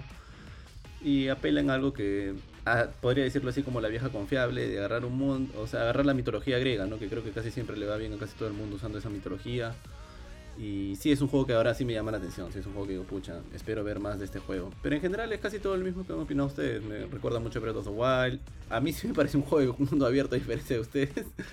ya, pero sí me llama bastante la atención. Se ve, visualmente se ve bien. El gameplay me gustó Ojo, bastante. ojo que sí me parece, o sea, sí creo que es mundo abierto, por eso es que me frené al momento de decir la idea, pero lo veo distinto al típico anda, habla con el NPC, anda a tal punto, encontrar tal cosita que, que ves todo el tiempo en, en, en Assassin's Creed. Mm, en Assassin's Creed.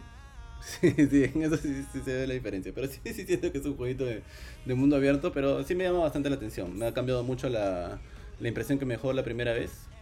Y sí, es un juego al cual espero ver mucho más, ¿no? Me gusta cómo se ve, me gusta el gameplay. A mí sí, realmente me gustan los gráficos. Creo que, como hemos visto también los trailers de Kena o de otros juegos eh, que se ven mucho más impresionantes, tal vez no nos termina de cu- cuajar por eso. Pero a mí personalmente sí, sí me ha gustado lo que hermoso. Ojalá salga algo, algo de mierda. Sí, Kena, ya que- es que Kena es otro nivel. pues, Se- también. se retrasó, Yo ¿ah? lo comparo con Kena. y Sí, se digo, retrasó, que no se se retrasó, retrasado, pero. Sí, se no me importa, el juego se ve demasiado chévere. Sí, Sí, se ve muy sí, bonito. Kena se ve muy bonito. muy Que bonito. Kena parece Es que está- película. está hecho pues, por un ajá, equipo que hace películas. creo que me trae el Es recuerdo. el primer juego de un estudio que hace películas. Claro, sí, sí, nos comentaste una vez. Y me puse a averiguar, hice un estudio pues que hace cine. Y, el- y creo que lo primero que me viene a la mente es compararlo con Kena. Kena se ve mucho más impresionante. Pero también creo que este también está desarrollado para, para Play 4 y las consolas actuales. Creo que Kena es exclusivo de Play 5. Sí, sí, creo, o no. Creo que está en PC, tendría que ver la nota de prensa, pero creo que también salía en PC. No estoy Sí. seguro. Ah, sí, creo que también va a salir en PC. Entonces, por ese lado creo que tal vez es que no lo- siento que tal vez a Johan no le termine de cojar, pero para mí se ve bastante bien con, considerando que es para consolas actuales. Bueno, Vale, válido, válido. Sí, igual es un, es un respiro de chévere, ¿ah? O sea, bacán el paisaje, los colores, un poco la actitud que tiene el juego, pero es chévere, es chévere. ¿Qué otro título les ha gustado? Eh, a ver, suelten alguno de los que recuerdan ustedes. a mí hay uno que me gustó mucho, no, eh, corto, corto. pero también me, me, me tiró como un baldazo de agua, que es el príncipe de Persia. Ahí va el trailer. Ya, mira, mira, espera, espera, espera. Primero, primero, este, yo creo que tanto Ari como Kurchin y yo probablemente no nos gustó tanto. O sea, lo voy a comprar, lo quiero jugar, pero visualmente no me gusta. Pero yo creo que a Jorge sí le encantó en todos sentidos. Así que, a ver, primero quiero que, a ver, Jorge, que nos diga por qué le, le gustó tanto, qué sé yo, y ahí ya nosotros hablamos, ¿está bien? Mira, mi... voy, a, voy a empezar primero con mi punto malo ya. El, el, el, punto malo, y se- lo dije a Shaya porque lo vimos juntos esta, esta presentación, a mi esposa, es esto debió ser un remake de la trilogía, no del primer juego. Porque ahí sí siento que, si bien obviamente es mucha más chamba y es hacer tres juegos en lugar de uno, o sea, Sons of Time para mí siempre ha sido el mejor de los tres, eh, seguido por Two Thrones y el último, lejitos ahí, este, World Within. Eh, la ventaja que tiene Sons of Time es que como historia funciona solito. O sea, se- se- ese juego empieza, se acaba y la, la historia cierra hermoso, cierra perfecto. Pero ya sabemos que existen dos más. Me hubiera gustado, o sea, que la promesa de también jugar con, o sea, escaparme del Dahaka, pelear contra el Dark Prince o, o como el Dark Prince. Eh, entonces por ese lado ese fue mi punto triste, es como que pucha, me hubiera gustado que fuera como que un remaster trilogy de todo, de toda la saga de Sons of Time. Ignorando Forgotten Sands, o sea, ni, ni siquiera pido ese, ya, ese ya, ya murió. Eh, pero ahora, la parte que sí me gustó, sí sé que los gráficos no son muy bonitos. eh, de hecho, no. Voy a poner, ahora sí voy a poner el trailer. No se ve tan wow. Eh, pero pucha, es un juego de Play. Sorry, cuando salió yo pensé, oye, la Wii, la Wii volvió. O sea, e- es un juego de Play 2 que, que- que lo, creo que lo, lo portearon a Wii también, ¿no? En, en Play 2 es mucho más feo. O sea, obviamente eh, yo veo que no han hecho como que algo impresionante como Shadows of Colossus. Pero no es un remaster, o sea, es, es un remake como dice el título. Tú te das cuenta si lo comparas ahorita. Agarras y pones al, al juego de Play 2 al costado. Es mucho más feo. Ahora, obviamente se han tomado sus libertades, han rehecho los rostros. Por ejemplo, el, el príncipe se ve un poquito más eh, ojos grandes, más cartoon que el, que el príncipe que era mucho más serio, más edgy del, del juego de Play 2. Cuando... Y, y eso, que acá en Sons of Time todavía es medio inocentón el pata. Después en Warrior Within ya se convierte en, en, o- en otra persona.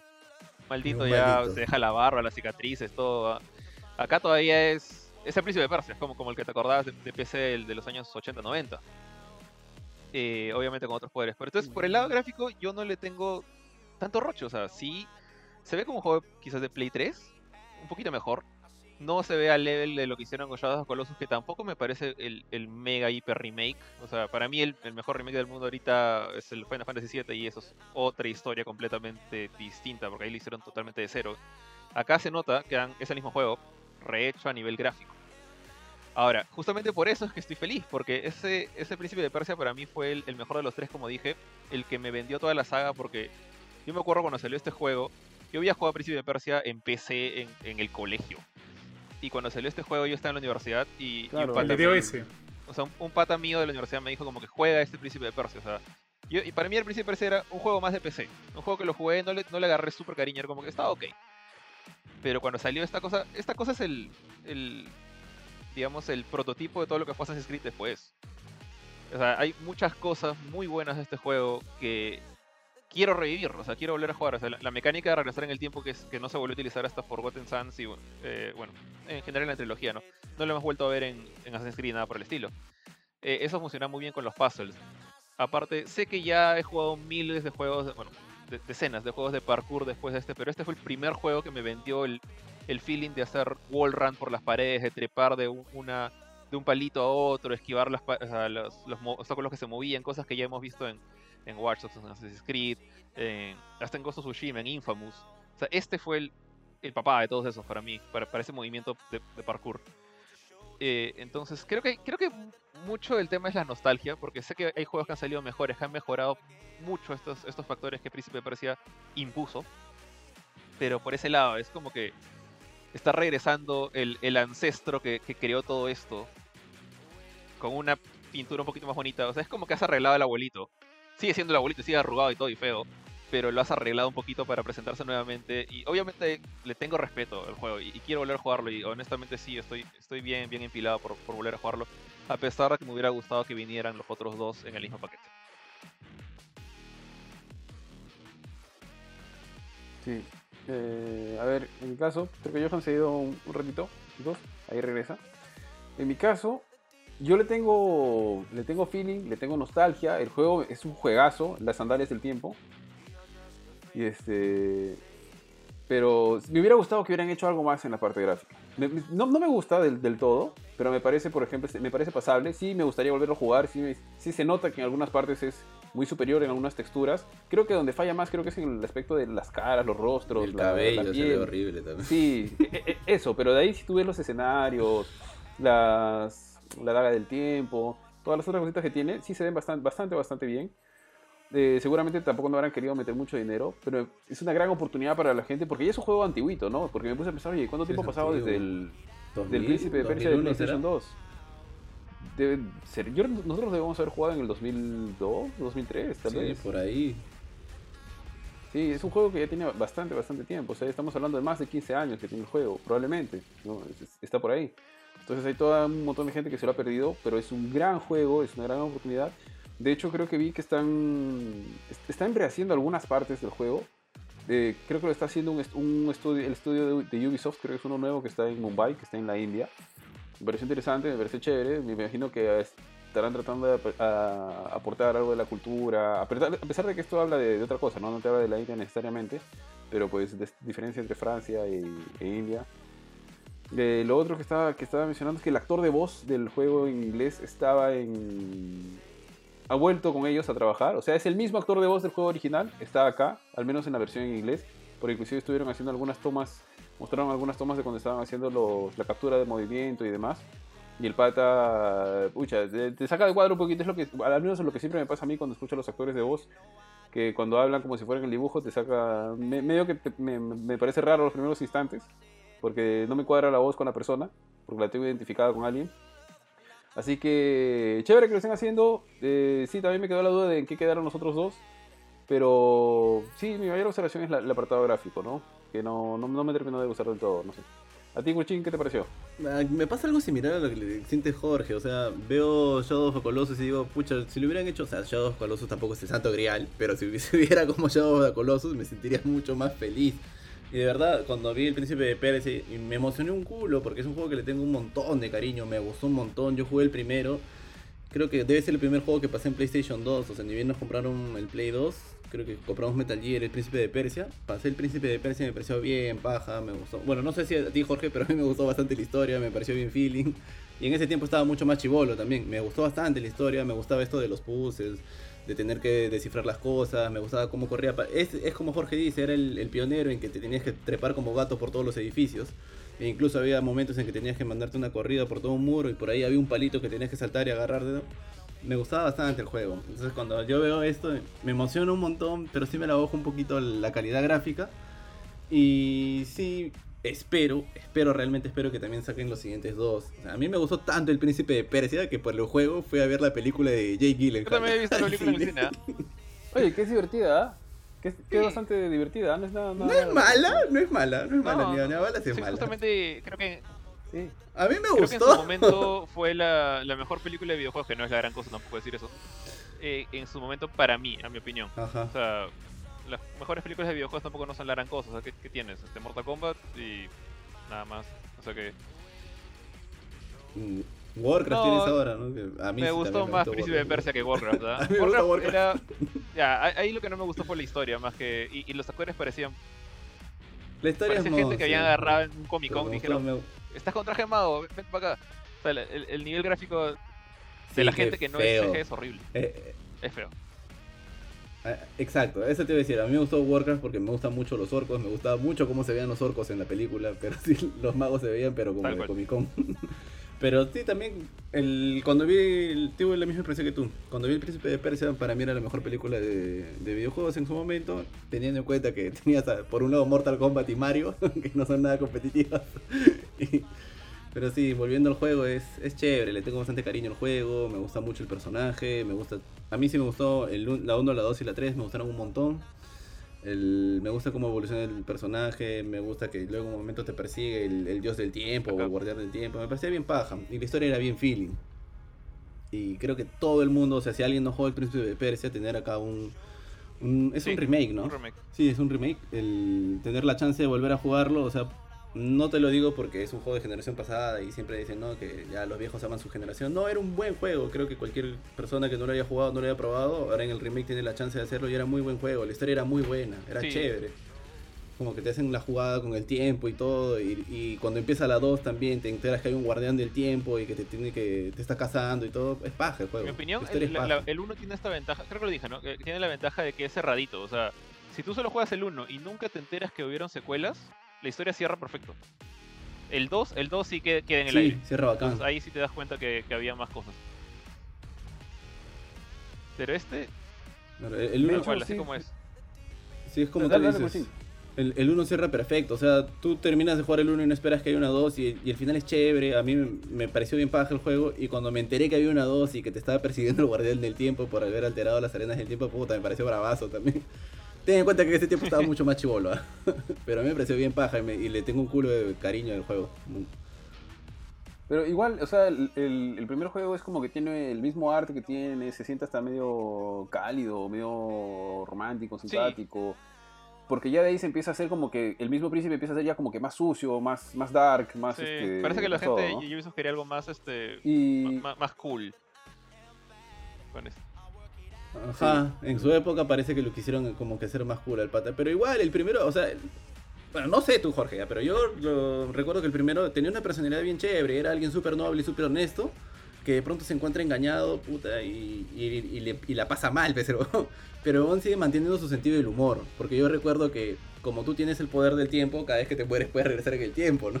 Y supuestamente él te está como que narrando la historia, y cada vez que te morías, el pata te decía, yo no recuerdo que así haya pasado, mejor regresa en el tiempo, te dice. O, Eso nunca pasó porque te mueres, porque estás Claro. corriendo por la pared y te caes, porque no encuentras a dónde saltar. Y él te dice, como que así de una manera graciosa, no, esa hueá nunca pasó, te dice. Y te tienes que regresar en el tiempo, pues para que no te salga Game Sí, es Over que el, el pata estaba, el pata está la narrando. La, la historia es bien chévere, ahora que me acuerdo. O sea, el tema del visir, la, la flaca, no, no me acuerdo cómo se llama la flaca. Fara, Paja, Fara. Eh, o sea, y, y cómo es, como que obviamente, como te dices, eh, eres engañada. Ya vamos a traer spoilers después la gente que no ha jugado, pues, si, si seguimos, pero me gustó mucho. O sea, to- toda esa historia cierra perfecta. Y sí, el personaje es, A mí me caía mucho mejor este príncipe. Y el del último, el del tercero también, el de Two Trons. Es como que el pata empieza a ser así medio inocente, humorístico, medio Spider-Man, por así decirlo. En la 2 le, le apesta la vida, está traumado porque lo persigue el Dajaka, entonces todo es feo, todo, todo es horrible, todo es DC oscuro de Snyder. Y cuando llegas al, te- Algo así. Y cuando Claro, llegas es algo al así, tercero, al, al- al tercer juego es como que el pata ya pasó esa, etapa y es mucho más adulto, más maduro. Todavía sigue siendo un poquito dark, pero ya se le nota que está volviendo a, a tomarse las cosas con calma. Después, pero me gusta más el primero. De todas maneras me gusta más el primero. Y de hecho, creo que hicieron, eh, después de que salió este, este primer juego, sa- salió una, no sé cuánto tiempo después, pero volvieron a re- rehacer el juego de, de PC, el que era como que un side, Ah, un side sí. scroll- o sea, Sí, sí. un side scrolling, ¿no? De lado a lado. Lo rehicieron, este pero con este arte, o sea, con el diseño del nuevo príncipe. Sí, sí, sí, sí. con ese lo sí, tengo, lo se tengo veía bien bonito. juego. No, me- no me lo acabé nunca, pero sí me acuerdo que creo que incluso pusieron al, al príncipe oscuro de Two Trons ahí como un adorno, como un personaje extra, algo así. Ay, yo no llegué a jugar ese juego. Yo me acuerdo del juego de PC y el juego de PC me encantaba. Me encantaba, hasta la música me parecía bacán. O sea, de hecho, la musiquita no sonaba, no es que sonaba, no, había- no había música de fondo, sino que en algunos momentos esos tenía tonaditas, ¿no? Y luego ibas corriendo, saltar, todo, las mechas, todo, era, era brutal. Yo lo jugaba de chivolo, pues, yo era niño en esa época, pero era bien bacán. Así que con eso estamos con el O sea- príncipe de Persia. Eh, Jorge, ¿lo vas a comprar Sí, o no lo vas a o sea, comprar? Ojalá lo, lo, lo, pueda jugar también por prensa, pero si no, de todas maneras sí. Depende también un poco de mi tiempo, como dije. Porque es un juego que ¿A ya jugaba antes, precio? ya me lo acababa antes, entonces más que nada la parte nueva es la- los gráficos, pero sí me gustaría volver a jugar eh, esa historia. Le, le tengo bastante cariño. ¿Han dicho precio? Creo que sale el 21 de enero del próximo sí, año, es el ¿cierto? próximo año, pero no, no recuerdo el precio. Dudo que sea 60 dólares. O sea, estos juegos normalmente salen a 40 por ahí. Sí, no, no creo. Sí, sí, es probable. 40, ¿cuándo salió Shadow of Colossus? ¿Salió 40, 30, 40 dólares puede ser. ¿O 40? Mm, Bueno, A no 30, recuerdo. 30, chicos, a 30. Ya regresó. Ya. Ah. Ya, tío, ah, ya, justo estábamos cerrando Príncipe de Persia, ya, tu- tus apreciaciones, ya, ya, lo hemos, ya hemos conversado aquí de... Ah, ¿ya terminó. Príncipe de Persia? No, justo íbamos a cambiar de juego, pero Bueno, aprovecha. dale, dale, justo llegado cuando estábamos por cerrar. Pensé que me había demorado más. Este. Príncipe de Persia. O sea, resumidito. Me entusiasma, quiero jugarlo. Me ha hecho recordar muchas cosas de, de cuando lo jugué originalmente en PlayStation 2. Pero no me gusta cómo se ve, pero para nada. un juego, parece un juego de, parece un juego de, un juego de Wii. Eh, o sea, me parece paja que el estudio que lo esté haciendo son dos estudios indios de Ubisoft. Y eso como que siento que le suma mucho a, a lo que puede ser la experiencia final, a como de, de repente de alguna, de alguna manera veremos el juego como, como ya dije, como resultado final. Quiero ver qué extra le da que sean como que dos, este, dos estudios que de alguna manera guardan cierta idiosincrasia con el título. Me parece, eso me parece súper interesante. Este, pero igual, los gráficos no, no me gustan mucho, pero no soy un graphic whore como algunos, como, como algunos de acá. No, bueno, creo que ustedes tampoco, ¿ah? Así que obviamente no voy a juzgar un juego por el tema de gráficos, más que todo por el tema de la experiencia. Eh, se ve interesante, quiero jugarlo, como les digo ahorita, más que todo por un tema nostálgico que hay ahí, porque la, historia del original me encantó. Me encantó este movimiento de parkour. Me acuerdo la primera vez que hice todo este parkour, eh, y era creo que la primera vez que hice parkour en algún juego. Eh, al principio con su animación corriendo en la, sobre la pared y saltando estos, estos báculos para, para cogerse y saltar a otra plataforma. Me pareció este, impactante la primera vez que lo hice. Impactante. Aparte de todo este, esta mecánica de rezar en el tiempo que asumo que ya deben haberlo descrito, haberlo, haberlo, a- a- deben haber hablado de eso ahorita. Este, son como que cosas que, que están muy arraigadas a mí y cuando lo jugué en PlayStation 2 me, me asombró. Entonces definitivamente quiero volver a jugarlo, pero sigo diciendo que siento que está en un nivel gráfico que me recuerda mucho más a este Príncipe de Persia en Cell Shading que salió en el 2008, no sé si se acuerdan, para ¿Eso Play también es 3, Play 2? que tampoco me... Para 360 también. Sí, para 360, o sea, en la generación Play del 3. Play 3 y 360, y, y que, nu- Sí, sí, y que nunca me llamó la atención porque no sé, no me gustaba cómo se veía. Nunca lo jugué, de repente es un buen juego y acá yo no sé si es un es bueno o mal juego porque yo no lo jugué, pero me recordó a eso. Siento que es un poquito de ese príncipe con el origen, con el bueno, con el de con el de Play 2, con el de Play 2. Igual quiero jugarlo, no me gusta cómo se ve, pero vamos para adelante. O sea, paja por Ubisoft porque sí quería regreso el príncipe. Así que bueno, pues a, a ver cómo sale. Ojalá que salga bien, ¿no? Para tener los siguientes, para tener este Warrior Within y, y The, Two, The Two Thrones. Eh, no, The Two Thrones. Es igual que el señor. lo- Sí, sí, es sí. igual que el, Two Thrones. Igual que el Señor de Sí, los Anillos, es. ¿no? The Two Esas dos torres. No, The Two, The Two Una- Towers. No, The Two Towers. dos Las dos torres. torres. Unas, unas torres, otro trono. No, no es lo mismo. Y ya, pues nada, eso, eso, chicos. Quiero, sí, estoy interesado, estoy interesado. Ya chicos, antes de pasar al siguiente título, por aquí nos menciona Ángel Eduardo Rojas. Saludo, Ángel. Saludos Ángel. Eh, Capcom debe prestarles su Resident Evil Engine. Este juego merece un buen remaster o remake. Bueno, por el peso que tiene sí merece un buen remaster, pero vamos a darle... Vamos a ver pues eh, qué obtenemos en, en la experiencia final. Luego ahí está también Mila, saludos a Mila. Eh, y está Pablo Laza, nuevamente nos comenta, de allí debió nacer la idea de Assassins. Fue el primer juego que yo recuerdo que metí esa mecánica de trepar y hacer parkour. Sí, pues efectivamente, como mencionaron aquí bien Jorge Kur, que es probablemente la génesis de lo que fue Assassin's Creed eventualmente, ¿no? Este Príncipe de Persia. Así que es una gran oportunidad para que quien no lo haya probado le dé un buen vistazo a este gran juego, este gran título con una gran historia. Y bueno, los que, los que nos gustó, nos encantó, seguramente varios vamos a, este, vamos a revivir la aventura. ¿Qué otro título les, les pareció genial, chicos, de los importantes que se mencionaron? No ha habido tantos títulos tampoco, ¿no? Pero, eh, yo- a ver, yo les menciono si nadie tiene alguno en la cabeza. A ver, dígame. No. Este. El Mm. de carreras. El Riders. El de mo- bicicletas, ese. Riders Republic. Republic, creo que es. Ese, ese juego, Sí. a mí sí me ¿Qué les gustó, pareció? honestamente, o sea, no soy muy, voy a poner el trailer mientras hablo, no soy muy este, adepto a esta estética punk loca, con, como la que tiene ahorita Watch Dogs Legion también, de hecho, y, y la tiene, es, creo que, no sé, me recuerda un poco a Fortnite, salvo que la Far, Far, Cry Far también la tiene. Far Cry bueno. Far Cry sí, yo no soy fan para nada de Far Cry, pero eh, o sea, esta idea medio loca, así tipo Sunset Overdrive, no, no soy muy fan de esa estética, pero cuando vi que justamente eran personajes o sea, haciendo cosas completamente sin sentido, ahí sí, ahí sí me gustó. O sea, por ejemplo, en, Far Cry supuestamente es, todo serio, todo oscuro, por más que hay ciertos momentos de humor, pero acá veo la gente sacándose el ancho en la bicicleta, en el skate, volando con esos trajes tipo de ardilla voladora. Y la cantidad de gente que había, o sea... ahora, ahí he entendido de los skins, o sea, es... Básicamente, este es un Battle Royale. Entonces ahí lo, comparé un poco, le dije para Shayes, esto es Fall Guys en bicicleta, o sea, porque es todos los personajes disfrazándose lo más único posible, justamente porque hay 100 personas más o, quién sabe cuántas van a ver. Todas haciendo locura y media. Entonces ahí sí me parece perfecto esa estética, porque cada uno, cada personaje, cada persona está tratando de ser distinto al, montón. Y ver que, no, que los obstáculos, o sea, se, se acoplan a estos deportes extremos, me, me vendió mucho la idea. Es como que quizás es todo lo contrario a lo que sentí con Steep. No sé si se acuerdan de ese juego de, deportes en la nieve, que también de Ubisoft.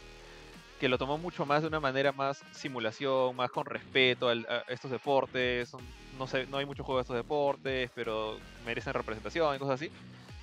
Ahí como que me perdí un poquito, porque a mí no me gustan mucho los juegos de deportes así serios. Pero cuando le metes locura como esta, para mí, ahí fue cuando dije, quiero jugar esta cosa, quiero ver qué también se siente. Al comienzo, de hecho, pensé que era una especie de trials. Pensé que iba a ser trials Battle Royale. Pero ya cuando cambiaron la cámara y cuando veían otros, otros vehículos, dije, ah, bacán, es, otra cosa. Entonces, quiero, quiero ver si, si tiene este feeling que yo estoy esperando, que es como una especie de, de Fall Guys hiperrealista. Eh, y que se sienta así de divertido, honestamente. Le, tengo bastante esperanza al juego. Eh, no, no, sé si ustedes también o no para nada. Pero yo pensé que este juego iba a ser un Steve más, como que lo iba a mirar y lo iba a pasar. Pero no, o sea, me, tuvo atento durante todo el todo su trailer. Y ahorita justo estoy mostrando el gameplay. Mientras, a ver, ¿qué, qué, qué dicen ustedes? Justo eh, cuando yo vi, cuando arrancó, yo también empecé en trials. Pero de ahí, cuando empecé a ver que, oye, pero está metiendo bicicleta, está metiendo skate, está metiendo snowboarding, patinaje, eh, no sé qué más había, lo, que mencionaste, ¿no? Aparte había unos que tenían como un jetpack atrás en forma de triángulo, con unas alas. O sea, mucha, como que le metieron todo en un solo cajón. Y, que todo es, pues, obviamente parece como que de arriba a abajo. O sea, es como que todo va en bajada. Y luego tienes por ahí algunos, este, algunas rampas y demás. Me pareció chévere, me pareció bien bacán. El, inclusive pregunté en algún momento, oye, pero ¿cómo van a hacer para meter tantas cosas? Y obviamente, pues, este, por lógica, este, alguien que está con una tabla de snowboarding no, no va a poder correr pues, en, en el campo, en el grass. Pero por en, en, algún momento se vio como que un, un escenario que era como si fuera un bosque pero que tenía algunas rutas o algunos caminos que tenían nieve, como para que se meta por ahí la gente, así. O sea, me pareció bien, bien chévere. Eh, más de lo que hubiera esperado. Me hizo acordar, no, no, recuerdo ahorita el nombre, pero en PlayStation 1 había un título que se podía jugar hasta de dos. Pero era más tipo como que una carrera, pero podías escoger entre creo que un skate, una persona que patinaba o una persona en bicicleta. Y que tenía que, Creo que iba por la ciudad, una cosa así. Creo que tenía que llegar hasta la meta y quién llegaba antes. O sea, pero, pero, podían competir entre ellos y me parecía bien bacán. Así que sí, ah, sí, le tengo fe. Le tengo, o sea, me, me ha dejado la curiosidad de, que quiero ver más. Quiero ver más de qué va el título, de qué viene, ¿no? Y sobre todo porque es como que un Battle Royale, ¿no? Y justo ahí se está viendo la escena y al final es donde aparecen un montón como que de navecitas que están corriendo, todo. Bien, bien chévere. Es el efecto Battle Royale. ¿ah? Que no necesariamente tiene que ser un shooter. a todo el mundo le gusta el Battle Royale que no tiene que, ser un shooter, como sí, Fall Guys y como este, porque a mí también me ha llamado la atención. Siento que cuando un Battle Royale shooter, yo lo siento como a otro, otro Apex. Eh, entonces es como que me, me, me, quita un poco el interés, pero cuando veo que al Battle Royale le meten otras otras este, mecánicas como, no sé, también anunciaron hace poco los de Nintendo, Mario, Mario 35 creo que se llama, ¿no? Y eh, Tetris o el mismo Fall Guys, es como que eso me emociona del Battle Royale, cuando hacen cosas raras. Es paja siento que como que Ubisoft ha dicho, ya, o sea, que pongamos en la licuadora todos estos, todos estos títulos que tenemos a ver qué sale. Y por lo pronto está saliendo algo que a mí también me está llamando mucho la atención. Concuerdo con ustedes de que a mí también me encanta que, que, el, bar, que el Battle Royale tenga un giro, tenga un twist, para que me presenten algo que, que, si bien esté en base a la fórmula, sobresalga para darnos como que algo distinto. Yo tampoco soy, ya no soy fan de, de los shooters en Battle Royale, más me cansan, me tienen un poquito podrido. Cuando dicen va a salir otro Battle Royale en shooters, es como que no, gracias. Pero este, pero bueno, estoy interesado a ver qué sale todavía. O sea, obviamente hemos, pedido, hemos recién visto un pequeño, un pequeño avance, no, no se ha visto más. pero estoy emocionado, así que quiero seguir viendo un poquito más de... ¿Cómo se llama este juego? Este... Ri- um, Riders Republic. Riders Ri- Republic. Riders Republic. Ok, sí, quiero seguir viendo un poquito más de Riders Republic. Es más, creo que ya la gente también está cansada de los Battle Royale Shooters. Hace poco salieron salió uno que es algo como Rocket, Rocket Arena, que también ya está gratis. El otro que le fue muy mal es el de Xbox, que se llama, no me acuerdo, cómo se- Xbox también sacó su Battle Royale. Ponte, pero ese no era un era, Battle Royale, creo, este, ¿ah? por ejemplo, un juego que me acuerdo que fue todo lo contrario, que lo mostraron, creo que no me acuerdo si fue una presentación de Xbox o de Sony, o, o fue el de Ubisoft, ya ni me acuerdo. Este juego, Spellbreak, ¿se acuerdan? De magos. Ah, Spellbreak. El que está, sí, el que está gratis ahorita en Epic. Ah, Yo sí, lo vi sí. y la primera vez que vi el trailer dije, pucha, qué paja, o sea, me parecía una especie de, de Infamous con eh, estética estética Pixar. Y cuando empie cuando muestran el gameplay y es Battle Royale ahí fue como que no quiero saber nada de esto. Fue todo lo contrario. Eh, Kurchin, interesante que, que menciones a Rocket Arena. Yo jugué Rocket Arena, que de hecho es de EA, y el juego es muy bueno, ¿ah? es bueno, a mí me gusta. Por más que sea un shooter, Battle Royale, todos intentan tener como que una mecánica bastante única para tratar de, de tener un diferencial en el mercado. Eh, pero bueno, Rocket Arena yo sí lo probé, me gustó mucho. Creo que el peor pecado de este juego es haber salido con un precio de 40 dólares cuando juegos muy similares están, son free to play. Y bueno, ya finalmente creo que ese juego ya es free to play, Claro. pero para los son este Prime en Amazon. Así que puedes, si tienes tu cuenta de Twitch, o reclámalo, puedes jugar ese juego gratis. No está gratis para ojo, para otras plataformas, ni para Sony, Microsoft y, y Nintendo. Para esas no. Ahora, Ujú. al- a lo que voy es que el juego puede ser muy bueno, pero creo que la gente ya está cansada de ver Battle Royale Shooter que ni siquiera le dan una chance. Sí, a eso de acuerdo. o sea, el juego está- puede ser bueno porque creo que el de Xbox también, Ari me dice ahora que no era Battle Royale, a mí me da la sensación de que era un Battle Royale que también se veía bueno, el juego se veía paja. ¿Cuál, cuál, Pero ya cuál? la gente no los prueba porque están can- Se refiere Bleeding Edge. Ah. como- Bleeding Edge, creo que se llama. ese era el ese era más de- como Ese es Overwatch. más Overwatch. es- Ah, ya. Sí, No me acuerdo quién era ese juego. De la por, gente por de- héroes. Era un shooter de ¿Qué héroes. Theory, creo? Ninja Theory, ajá. Sí. De nin- No, sí, no, es de Ninja Sí, Theory. creo que es Sí, Ninja Theory. Es Ninja Theory. Sí, sí, sí, sí.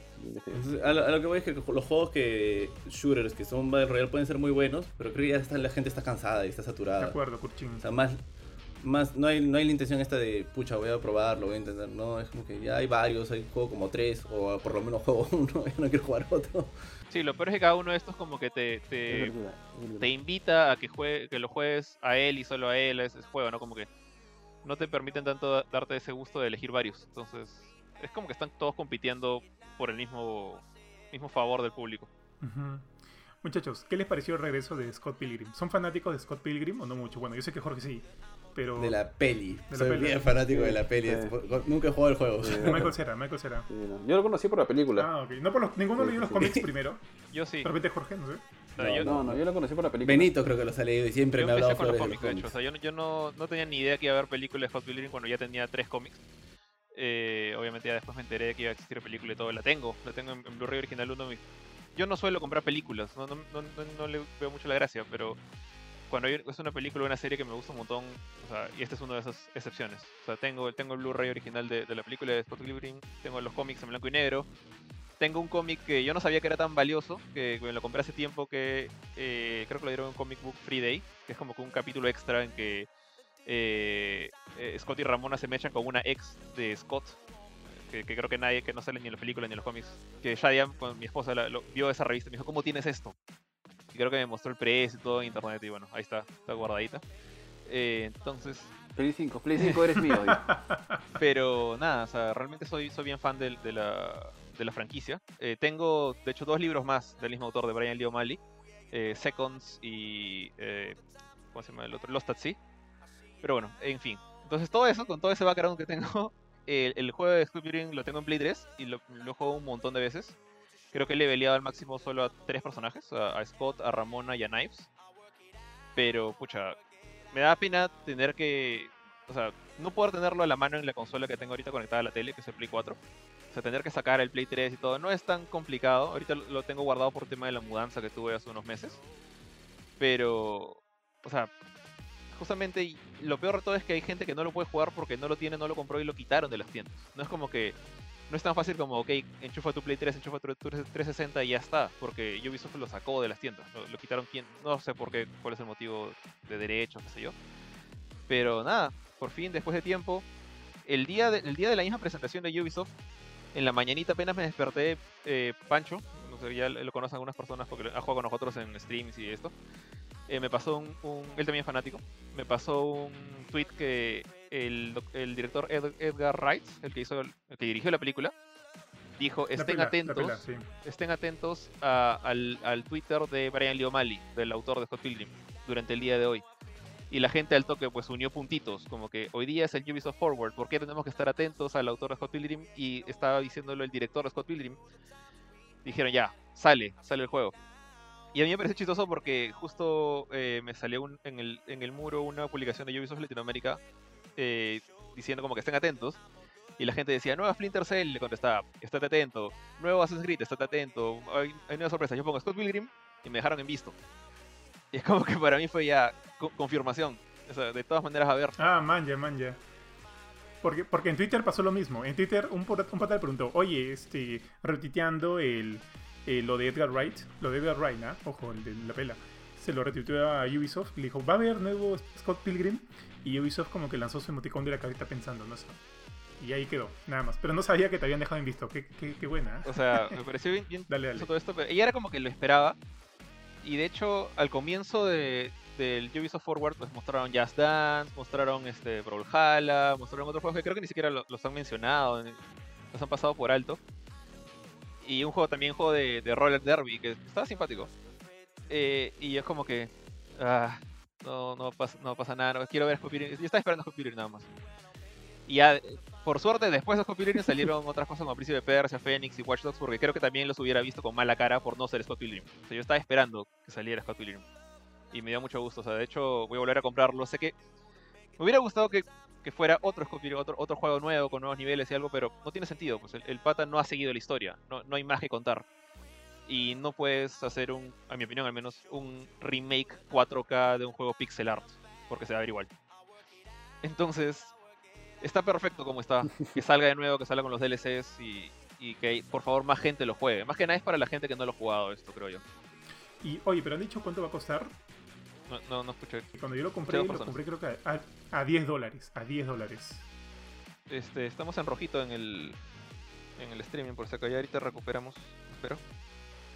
Ya, ya estamos bien. Eh, Hola, no los escuché. Eh, pero yo estoy viendo acá, todavía está. Yo estoy. Esto que. Ya, sorry, sorry, este, Jorge. Estoy diciendo si es que se ha mencionado cuánto va a costar el juego. Estoy buscando aquí, en- justo en la nota de prensa. Y no, no, no dice, no, no han dicho. Porque cuando lo- yo lo compré para Play 3, me costó creo que 10 dólares. No sé si lo compré en oferta, no me acuerdo. Pero recuerdo haber pagado poco por este juego. No, cuando recién salió estaba a 30, creo. Yo, yo me acuerdo que pagué por lo menos 25 dólares por ese juego y lo compré apenas salió. Entonces creo que sí, creo que era 30 tú le vas a agarrar en oferta antes de, antes de su muerte. Sí, igual la Complete Edition con Knives y, y Wallace. Este, ahora, ojo, el juego va a, salir, para Play 4, Xbox One, Switch, Stadia, Windows y ya, bueno, Windows a través del Uplay de Ubisoft. Y sí, yo también estoy feliz con la llegada de, de Scott Pilgrim. A mí también me gustó mucho, también lo jugué bastante en Play 3. Este, no lo platiné, creo que me hubiera, me, me encantado platinarlo. Eh, yo también he leído los cómics. Probablemente no soy tan fanático como siento que lo es Jorge, por lo que le he escuchado hablar. Este, pero sí, sí es interesante. Chicos, tengo que. Ahorita regreso. Sigan, sigan ustedes, por favor. Dale, dale. Jorge, una Dale, pregunta. dale, dale. Usualmente cuando uno lee el cómic o el libro antes de ver una peli, es como que te la baja la peli, ¿no? Y con el Hulk- por ejemplo, yo he visto la peli, no he leído los cómics y me parece puta madre, me parece una película muy distinta a lo que usualmente se hace y eso me gusta cuando los directores, tanto en juegos como en películas, se arriesgan a hacer cosas distintas. Y tú, que habías leído antes los cómics, ¿la película le hace justicia? ¿Es mejor o, o es- no Mira, pasa nada con para la mí la película? película sí le hace bastante justicia. O sea, la película. Normalmente las películas se toman sus libertades, cambian cosas y dicen "Eh, esto que está en el cómic no funciona en la pantalla. O sea, en caso de Scott Pilgrim, o sea, no tiene esos problemas como, no sé, DC o Marvel, porque o sea, los personajes están ahí nada más en esa historia, no, no existe un universo más grande ni nada por el estilo. Pero lo que me encantó de la película de Edgar Wright es que el pata no tuvo ningún reparo en hacer este justamente todas estas referencias ah, visuales a, videojuegos, como que cuando, cuando Scott eliminaba a un ex reventaba en moneditas. En el cómic nunca te explican por qué la gente revienta en monedas. Simplemente lo aceptas. Y que la- yo pensé, pucha, en la película de repente no van a hacer eso, de repente lo van a mandar al hospital al pata. No, o sea, reventaba en moneditas. Y con efectos de juegos. Salió la, la policía vegana, que, no tiene ningún sentido, pero es, es un detalle excelente, en mi opinión. pero El cómic también salió en la película. Hay una cosita que no me gustó de la película, que es súper, súper puntual. eh, que si la digo te voy a spoiler el final de los cómics. Pero eso es algo que tiene que ver con la escena final en la pelea con Gideon.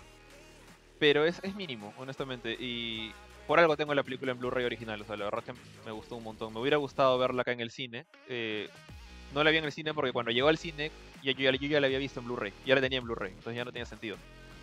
Pero, este. Y, es más, creo que, creo que llegó bien por poquito tiempo acá Perú. Pero no, nada, o sea, es, si te gustó la película, yo creo que dale con el juego. No, no, de repente no te acuerdas de algún personaje que quizás tuvo, tuvo más tiempo de desarrollarse en el cómic porque es más largo. Pero aparte de eso están todos, están todos los personajes. Ahora que, que recuerdo en, en la película Claro, sale pues, este, la Capitana Claro. Marvel, sale Superman. Capitán América. Creo que en la película no sale súper chivolos. Él, él, por ejemplo, sí, sí, sí tiene un ratito en el, en el No, cómic, creo tiene un, no. un momento en el cómic como- y en el juego es un, es un jefe. Y eso es porque el, el juego está más basado en el cómic que en la película. Pero... Nada, o sea, son, son detalles, son cositas mínimas. Honestamente, la película es muy... Justo eso te iba a preguntar. El, el juego, el, el arte del juego creo que es tal cual el arte de los cómics, ¿no? Exceptuando el color, porque yo creo que los cómics son. El cómic original es en blanco y negro, ya salió una versión a colores. O sea, si, si compras ahorita el cómic no tiene sentido que compres el blanco y negro. Eh, y obviamente, bueno, es cuadradito, ¿no? Son, pixel, son píxeles. La, la gran diferencia frente a los cómics que es, es redondito, nada más. No, no, claro, pero o sea, todo el diseño, más allá sí, del, del, del el- pixelado, el, es el del el cómic, diseño sí. es del cómic, ¿cierto? Sí, sí, sí, sí, también me acuerdo que la película me gustó un montón, porque era bien, bien distinta, bien diferente y era bien, bien paja. Sí, solo para decir que la música me parece increíble en, el soundtrack de Pilgrim, ¿ah? Lo tengo ahí en mi Spotify, me encanta. Aparte que también hay música de... Aparte de la música original eh, que salió en la película, esta, esta versión de, de Black Sheep de, de la Capitana Marvel, de Brie Larson, me encanta. Aparte de, una, de un par de singles de Orgy. ¿Ustedes han escuchado Orgy? Que me parecieron bravazos que utilizaron para la película y para el tráiler. Eso nada más, muchachos, no, para no, no dobletear lo que En- probablemente la- ya hayan dicho de Scott Pilgrim. Cerrando lo de la música, en, en el juego la, la música la hace este pata Anamanaguchi. No sé cómo Sí, pronunciarlo. Ah, Y es, es excelente. Muy, muy buen referente de música tipo beat, chiptune, no tipo 8-bit y 16 bits. Sí, Another Winter es mi favorita. Sí, los que están escuchando, si pueden, busquen Another Winter de Ana Managuchi. Ana, Sí, también, también, mí te ligo, te ligo, te ligo. Ah, sí, ya, perfecto. Búsquenla, por favor, Another Winter, que para mí es como que el, uno de sus singles este, más bonitos que, que- que- bueno, que, que he escuchado en el juego. Búscamelo, búscamelo. Bien, chicos, ¿qué otro juego importante se mostró ya para ir corriendo también? Porque creo que se nos está pasando la hora. Sí, creo- nos hemos decidido bastante, pero creo que de los Watch- más importantes que Dogs 3 tienen es el- en el camino es Watch es el Dogs, ultimillo. ¿no? trailer que tengo acá, así que te- vamos a hablar de ese, de Watch Dogs 3, de Watch Dogs Legion. Le parecen Watch Dogs 3 por mala costumbre. Sí, bueno, eh, yo he jugado los dos anteriores, ya les había mencionado. Me gusta, me gusta Watch Dogs, me gustó este desde que salió. Me gustó más el segundo que el, primero. O sea, el segundo mejoró un montón de cosas. Me gusta lo que se ve ahora, me da bastante curiosidad ver cómo, cómo va a funcionar, porque todo esto de que cualquier persona puedes como que reclutarlo y puede ser parte de cómo va a funcionar, cómo, sea, cómo va a funcionar a nivel de historia, de historia sí. Eh, todo, todo ese tema loco de la tecnología, he visto que algunos pueden subirse como que unos super drones para que puedan, para que puedan movilizarse. eh, que es bastante, eh, juega también entre lo de, entre lo cómico, algunas cosas. Y por ahí que le pusieron, no sé si te gustó a ti el, el personaje de la primera, a mí me gustó. O sea, Aiden Pierce es el, sí, el personaje principal de la primera. Me, me gustó porque era más, más oscura la historia, me, me gustaba un poquito más. Pero, pero bueno, finalmente va a regresar, al menos como creo que es parte de un DLC, ¿no? Del Season Pass, algo así. Va a regresar y seguramente le van a poner alguna misión, vas a tener que jugar exclusivamente con él. Y bueno, ahora está un poco más viejo, estaba, este, estaba con barba. Y yo le tengo, le, tengo, le tengo bastante fe. Me ha gustado bastante lo que se ha visto del título hasta ahora. No me ha decepcionado, así que es uno de los títulos que más, este, que más estoy esperando. Sí. También, también, o sea, todo, todo lo que se ha mostrado de Watch Dogs Legion hasta ahorita, desde el- su primer anuncio, siempre me ha impactado. Estoy como que esperándolo de una manera muy. Eh, bueno, con muchas ansias. Yo jugué el 1, el 1 no me gustó, a comparación de Ari no me gustó mucho. Me acuerdo que me gustaba esta mecánica multijugador en el cual tú ponías, podías hackear a otra persona. Entrabas como que al juego de otra persona, lo hackeabas y luego te ocultabas. Y la idea era que esta otra persona a la cual tú habías invadido te encontrara cerca. Y yo me acuerdo que me escondía por un lugar, usualmente buscaba lugares elevados para esconderme, y desde donde estaba veía a este personaje corriendo de un lado para otro, buscando así desesperado dónde está este hacker antes de que le robara. No me acuerdo que le robaba dinero o recursos, no me acuerdo qué cosa. Creo que Pero esa era como que la única mecánica que. Dinero. A mí sí me gustaba, me, me interesaba. Luego el juego, la historia, todo lo demás me pareció como que no. O sea, no me pareció mala, pero definitivamente no me gustó del todo. Ahora, Watch Dogs 2 lo estuve jugando recién. Eh, no he jugado tanto, habré jugado 6-7 horas recién desde hace un mes, creo. Porque he estado como que ocupado en otros juegos. Eh, mi Capitán América ya llegó a nivel 50 y 140 de poder, por si acá amigos, prepárense para la raid. Este, lo he dejado a la mitad, pero lo que he jugado me ha gustado. Y sí, obviamente se ve una clara diferencia y unas claras mejoras eh, en comparación del original. Ahora, Brutales. la 3, sí, sí. La 3 estoy muy, muy entusiasmado. Quiero ver qué tal va el juego. Eh, me ha llamado la atención de que hayan incluido a Rubius, que no es un personaje que yo necesariamente este, siga o, o, bueno, no me gusta mucho su contenido. No, me parece, no digo que sea malo, no, simplemente no va, no va con, con- con lo que a mí me gusta ver. Pero también me llama la atención por qué incluyen a Rubius y por- no incluyen, no sé, pues, digo, ¿no? A, a Philip Chujoy o a Benito entre los, este, los, los, ahí, los personajes jugables. Wow, hay que hacer una petición acá a la gente, a la gente de Ubisoft para que consideren acá Perú. Creo que porque el pata está en Europa. Ah, el, el, pate, el pate es famosísimo. Es famosísimo. Claro, él es de España. Apa- Aparte de que esté Europa, Soy- debe ser soy- uno de los que tiene su canal de Twitch porque- con más seguidores. La- primera Estoy, exagerando, muchachos. Esto es una broma. La primera vez que he escuchado del pata fue por culpa de. Johan. Hace sí dos días, sí creo. Y sí, pues he visto que el pata es, es- es famoso y todo, ¿no? Pero bueno, o sea, yo, yo voy a hacer mi, mi ejército de, de ab- de abuelitas hackers. O sea, pa- para tener abuelitas Ah. sobre helicópteros que, que dropeen en paracaídas Ah. encima de cada sitio que tengo que ir. Así que yo también, o Te sea, entendí, te entendí que ¿qué cosa? te, te entendí que ibas a hacer tu ejército tipo este internet como que Jorge, el Jorge Army, el No, Jorge que- Army para, para, para peticiones, ¿no? lo Para peticiones Ah, que lo envíen a que lo que lo agreguen al juego. El único que tiene Army es el. el, el- el- Sale el bailando, Benito Army, en nada TikTok. más, es el único que existe ahorita en Game Correo. Eh, no digo, voy a hacer mi, mi armada de, de abuelitos hackers. Entonces, eh, cada vez que veo una abuelita claro, hacker, tengo que conseguirla de todas maneras para el equipo.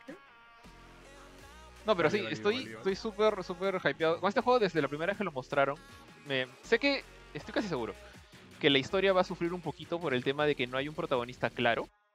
Es este como que los protagonistas son CISEC, ¿no? Es, el grupo en general.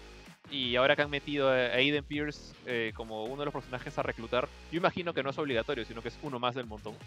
Eh, espero. Y eso me, me intriga bastante porque normalmente eh, siempre hay un protagonista, ¿no? Incluso en juegos que tú puedes crear a tu ejército como, no sé, Disgaea o Assassin's Creed eh, Brotherhood, que también tuvo esta opción. Siempre hay un centro, acá no hay. Y, eso por un lado me, me paltea, siento que la historia de repente va a ser muy débil, pero por otro lado me intriga. Entonces, eso más el gameplay que, yo lo tengo bien en alto gracias a Watch Dogs 2. O sea, de hecho la otra vez creo que le dije a, a Johan cómo la mejor manera de manejar carros en Watch Dogs es desde el techo del carro. Quiero hacer eso con, con, con, con los drones ahora gigantes, por ejemplo. Entonces, este, nada, o sea, sí, es el, quizás es el juego que más me llama la atención ahorita de Ubisoft, de los que están por salir. Sí, chicos, igual, igual por aquí, igual por aquí. Mm, Algo más, chicos, que nos, se nos está pasando de Watch Dogs. De, en cuanto a Ubisoft, hay un par de cositas más que son creo que rápidas de revisar. A menos Se me pasó a mí poner el trailer, así que vayan Sí. hablando porque está corriendo. Sí, vayan ustedes, que yo estoy viendo el tema del sorteo, chicos. Ahorita les aviso. Vayan, vayan ustedes viendo el, lo. Dale, tío. Eh, lo que mencionabas, Jorge, de Aiden Pierce, creo que regresa, creo que es parte del Season Pass y creo que es, es como que una historia en paralelo o una historia que va a funcionar donde tú lo usas únicamente a él, ¿no? O sea, no es que él es un personaje que puedas seleccionar, no sé si va a aparecer como que dentro del mundo, pero sí hay una, una sección de historia donde él va a ser el personaje principal y seguramente te van a relatar algún evento y demás de lo que sucede con con, con Aiden Pierce aquí en, pues ahora es en Londres, Londres, ¿no? Londres. Es, este, es Londres, ¿cierto? Donde se desenvuelve todo Londres. el nuevo Legion. ¿Sí?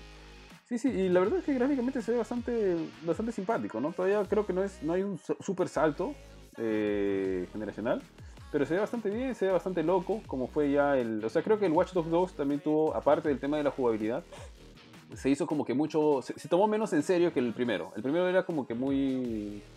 Se tomaba más en serio. Entonces el, el segundo ya se burlaba, se reía, hacía tontería y media, etcétera, y eso me pareció paja, bien, bien paja. Entonces, entonces ahora el 3 creo que lo hace mucho más aún, lleva mucho más las cosas al tema de humor, porque justo ahora que dices lo de las abuelitas también me acordé de Sí, que hay un personaje que es una abuelita, ¿no? en serio. Y, y te, te- te pone cosas... Sí, Eh, Sí, hay sí, te pone varios. cosas locas. Creo que una, un hay un personaje De que hecho- también es un... ¿Cómo se llaman estos que en, son en el este- último tráiler...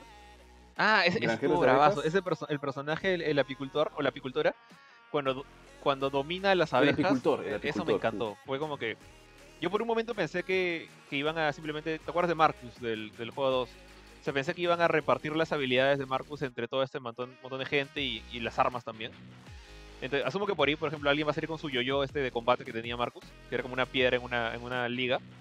Eh, pero bueno, pero cuando vi al apicultor dije, shit, o sea, hay, hay habilidades nuevas, o sea, hay cosas que no hemos visto nunca antes, eh, más allá de hackeo, pistolas y golpes. Y ahora también salió un pata que maneja carros, que bueno, eso ya lo habíamos visto antes, ¿no?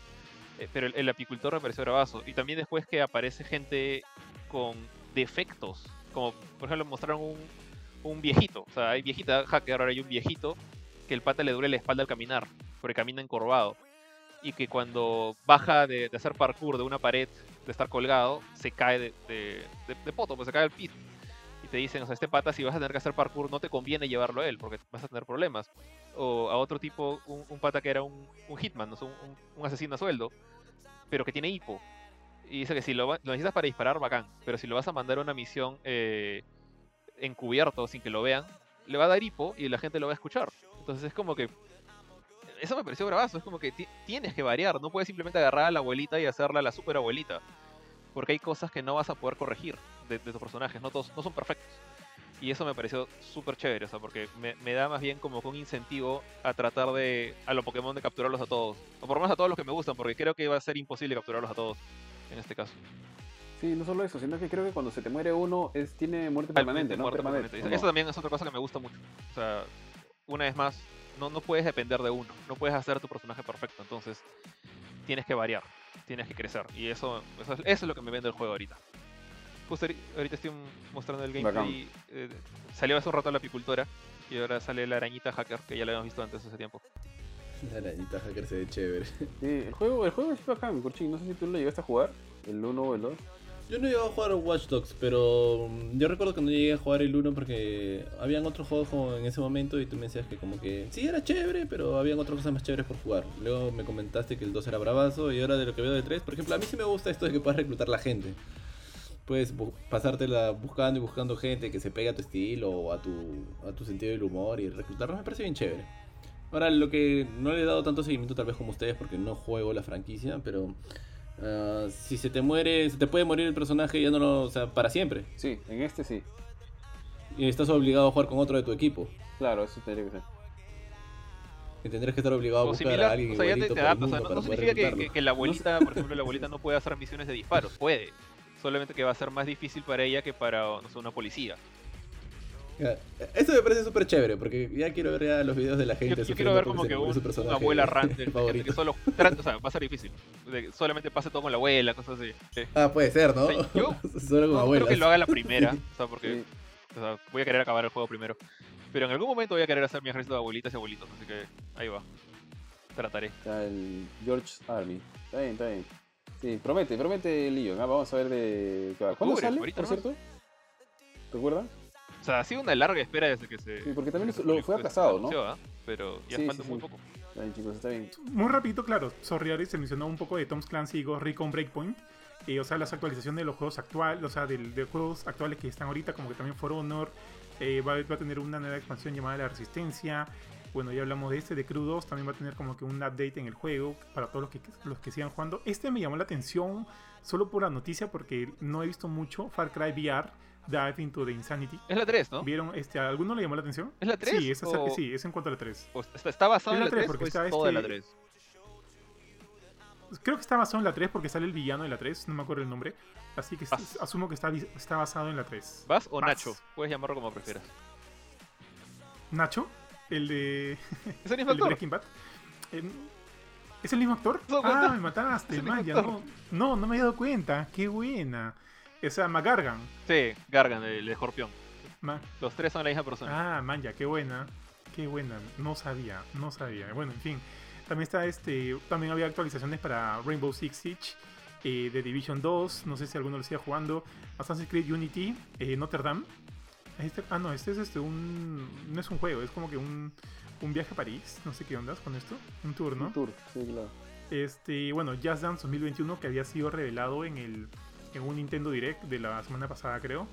Eh, esto también ya hablamos, ya hablamos de Watch. Ah, de Hyperscape creo que, pues, o sea, creo que mostraron un video de influencers de Ubisoft jugando Hyperscape para que vean que el juego sigue ahí este, latente. Hablaron también acerca del Rainbow Six Siege World Cup y un juego que se llama, fue un tráiler anuncio de un nuevo juego, bueno, este sí yo no lo tengo muy, muy al tanto chicos, no sé si alguno de ustedes sí, que se llama Agos, A Game of Space. Mm. No, no. No estuvo creo que en la presentación principal, bueno. debe haber estado posterior o antes de. Pero en Rainbow Six sí creo que eh, estaban anunciando que llegaba el pescador. Sam Fisher. Es San Pescador, sí. Sí, sí, sí. Llegaba un nuevo operario, que era en este caso Sam Fisher, ¿no? Bueno, todos estábamos esperando seguramente algo más de Splinter Cell, pero otro año más que no tuvimos No- no me imagino ninguna cómo- novedad cómo- sobre ¿Cómo debe sentirse ser fan de, de Rainbow Six? honest- Perdón, de, de, de Sam Fisher, honestamente. O sea, yo siempre he sido más de Solid Snake que, que de Sam. Eh, a pesar Samuel de que es, él tiene no es menos fan de juegos, Sam creo, Fisher. pero es como que yo no espero que salga otro Metal Gear. Si, si sale bien, pero eh, la gente que es, es fan de- eh, es este fan de Splinter Cell es como que todos los años, en todos los E3, toda la presentación de Ubisoft, esperan un nuevo juego. Se- ¿Será porque... ¿Será, será porque a diferencia de, ¿Sí? de fan. Konami, ¿En serio? Ubisoft todavía ¿En sigue serio? haciendo juegos? Pero... Ala, ya no sé con... qué pensar. Pa- Para, mí es, para mí es como que no soy muy fan de Splinter Cell, me gustaría, sí, o sea, de jugarlo lo jugaría. No es que me no es que diría, ah, qué chévere que salió ese juego, pero es más que todo ya un running gag, ¿no? A ver si es que vuelve o no vuelve, vuelve o no vuelve Sam, Sam Fisher. Aparte que también es como que tenemos algunos amigos que, que sí son fans. O, bueno, me acaban de enterar que Benito es fan, Samuel que también es fan de, de Sam Pescador. Así que, este, no sé, no sé, ojalá por el bien de ellos regrese, ¿no? En algún momento la, la franquicia. Si no, bueno, pues nos quedarán los recuerdos, amigos. Porque ¿qué otros juegos debería haber sido anunciado? Aparte, tú ya, tú ya hablaste de Beyond Good, Even el- Good, Good Good and Evil 2, que o sea, pensamos que podría ser anunciado, pero nada. Ha quedado otro juego ahí en el tintero. Bueno, ya sabemos que no va a haber nada de... de- proba- probablemente no Splinter Cell. Alguien dijo que va a haber un nuevo Ubisoft Forward. Eso sí yo no lo sé. ¿Va a haber uno nuevo? Eh, sí, me parece que dijeron que todavía va a haber este. Más adelante se anunciará más cosas en otro Ubisoft Forward. Pero a lo mejor van a, van a implementarlo tipo como los directs. Me imagino, no sé, porque tampoco no sé qué más tendrían para revelar. O sea, por ejemplo, justo eso, ¿qué, qué podría revelar más? Una opción, Gu- Gura, este, Beyond and Evil 2, una es una opción, un juego este otro, de repente traen otro remake, porque ya creo que le están agarrando ¿El cariño gusto? a los remakes, por lo menos con, sí, por lo menos, por lo menos con este, Splinter con el príncipe. Ahora Splinter Cell, por ahí, quién sabe. De ahí ya no, ya tienen alguna otra franquicia que por ahí esté olvidada y podría regresar. Assassin's Creed, por No. ahí algo, pero no está olvidado. Valhalla ya sale ya. Y ya va a salir ahorita, en noviembre. O sea, Valhalla... Valhalla se mostró en el primero, creo. En el primer este, forward. Sí. Pero yo tengo la idea de que van a ser así como que más, ya no tan a, todo dar, sino más como que A chiquititos. Este, no sé. Sí, sí, sí. Ya como que un poco más tranqui, por ahí mostrar cosas nuevas del Príncipe de Persia, eh, o, o anunciar los precios, o algún trailer nuevo, una cosa así, ¿no? O sea, ya tampoco no hay tanto, tanto para, para mostrar o para revelar. Ya pues chicos, entonces para cerrar, antes de que nos olvidemos, eh, hoy día tenemos que anunciar al ganador del, del sorteo, que de hecho ya lo tenemos, hemos este ya hemos realizado el sorteo, ju- el sorteo justo estábamos viendo acá mientras estábamos viendo lo de Watch Dogs. Y eh, el afortunado ganador, tío Johan, no sé si tienes por ahí el, el premio, Ah, sí que ¿Lo tienes decir. a la mano. Redoble, y me ibas a pedir. No, no, tengo, tengo el Tony Hawk, el, el otro lo tengo arriba. No, no, no, no voy a subir ahorita a buscarlo. Pero acá hay un Tony Hawk que también lo vamos a sortear, chicos. Ya, bueno. El que vamos a sortear ahora es el de PlayStation 4, este Marvel's Avengers. Ahora sí, los tambores, tío. Ahí está. Métele, métele. Y el ganador es Kenefs Vargas. Bueno, saludos Kenefs y este, felicitaciones por haber ganado. Nos vamos a poner en contacto en breve contigo si es que no estás aquí viéndonos para que puedas, eh, para coordinar de cómo hacemos para enviarte el título, para que lo puedas tener en las manos y disfrutar en, en cuanto puedas. Igual chicos, para los que no hayan ganado, por favor sigan intentando porque vamos a, igual vienen más sorteos, más cosas, estén atentos al podcast, al contenido que vamos lanzando. Eh, si han estado ingresando a la web, se habrán dado cuenta que todavía por ahí tiene algunas fallas que estamos solucionando, ya deberíamos tenerlas levantadas este fin de semana. Pero siempre todo es en, en pos de mejorar el, el site, mejorar el contenido y que todo y puedan tener una mejor experiencia todos. Eso es todo por mi parte. No sé chicos si ustedes quieren agregar algo. Eh, no, no, no, nada, nada, todo bien hasta ahí. Este, eh, chévere conversar ahorita de lo que se viene, lo que probablemente jugaremos pronto de la mano de Ubisoft, eh, de las nuevas consolas que se acercan. Esperemos este miércoles, creo que es el anuncio de PlayStation 4 y probablemente hagamos un podcast en la semana especial acerca de todo lo que se ha mencionado con este nuevo evento de PlayStation. Nada, gracias a todos por seguirnos hasta aquí. Un saludo grande y cuídense mucho. Bueno, igual yo, eh, nada chévere poder conversar de, estos dos temas principales. eh, compartir también el, fanatismo por algunos juegos que, que han presentado en, en Ubisoft Forward. Y nada, a ver qué, qué sale este miércoles, que, que ya debería salir con alguna sorpresa Sony. Bueno, nada, gente. Muchas gracias por habernos acompañado en este programa. Esperamos vernos también en el siguiente. Y sí, estén atentos a los sorteos y atentos al día miércoles que ya por fin vamos a poder saber la fecha y el precio de la PlayStation 5. Listo, chicos. Igual de mi parte, un saludo para todos, cuídense y ya nos estaremos viendo la próxima Chao, semana. chao. Chao, nos vemos. Chao.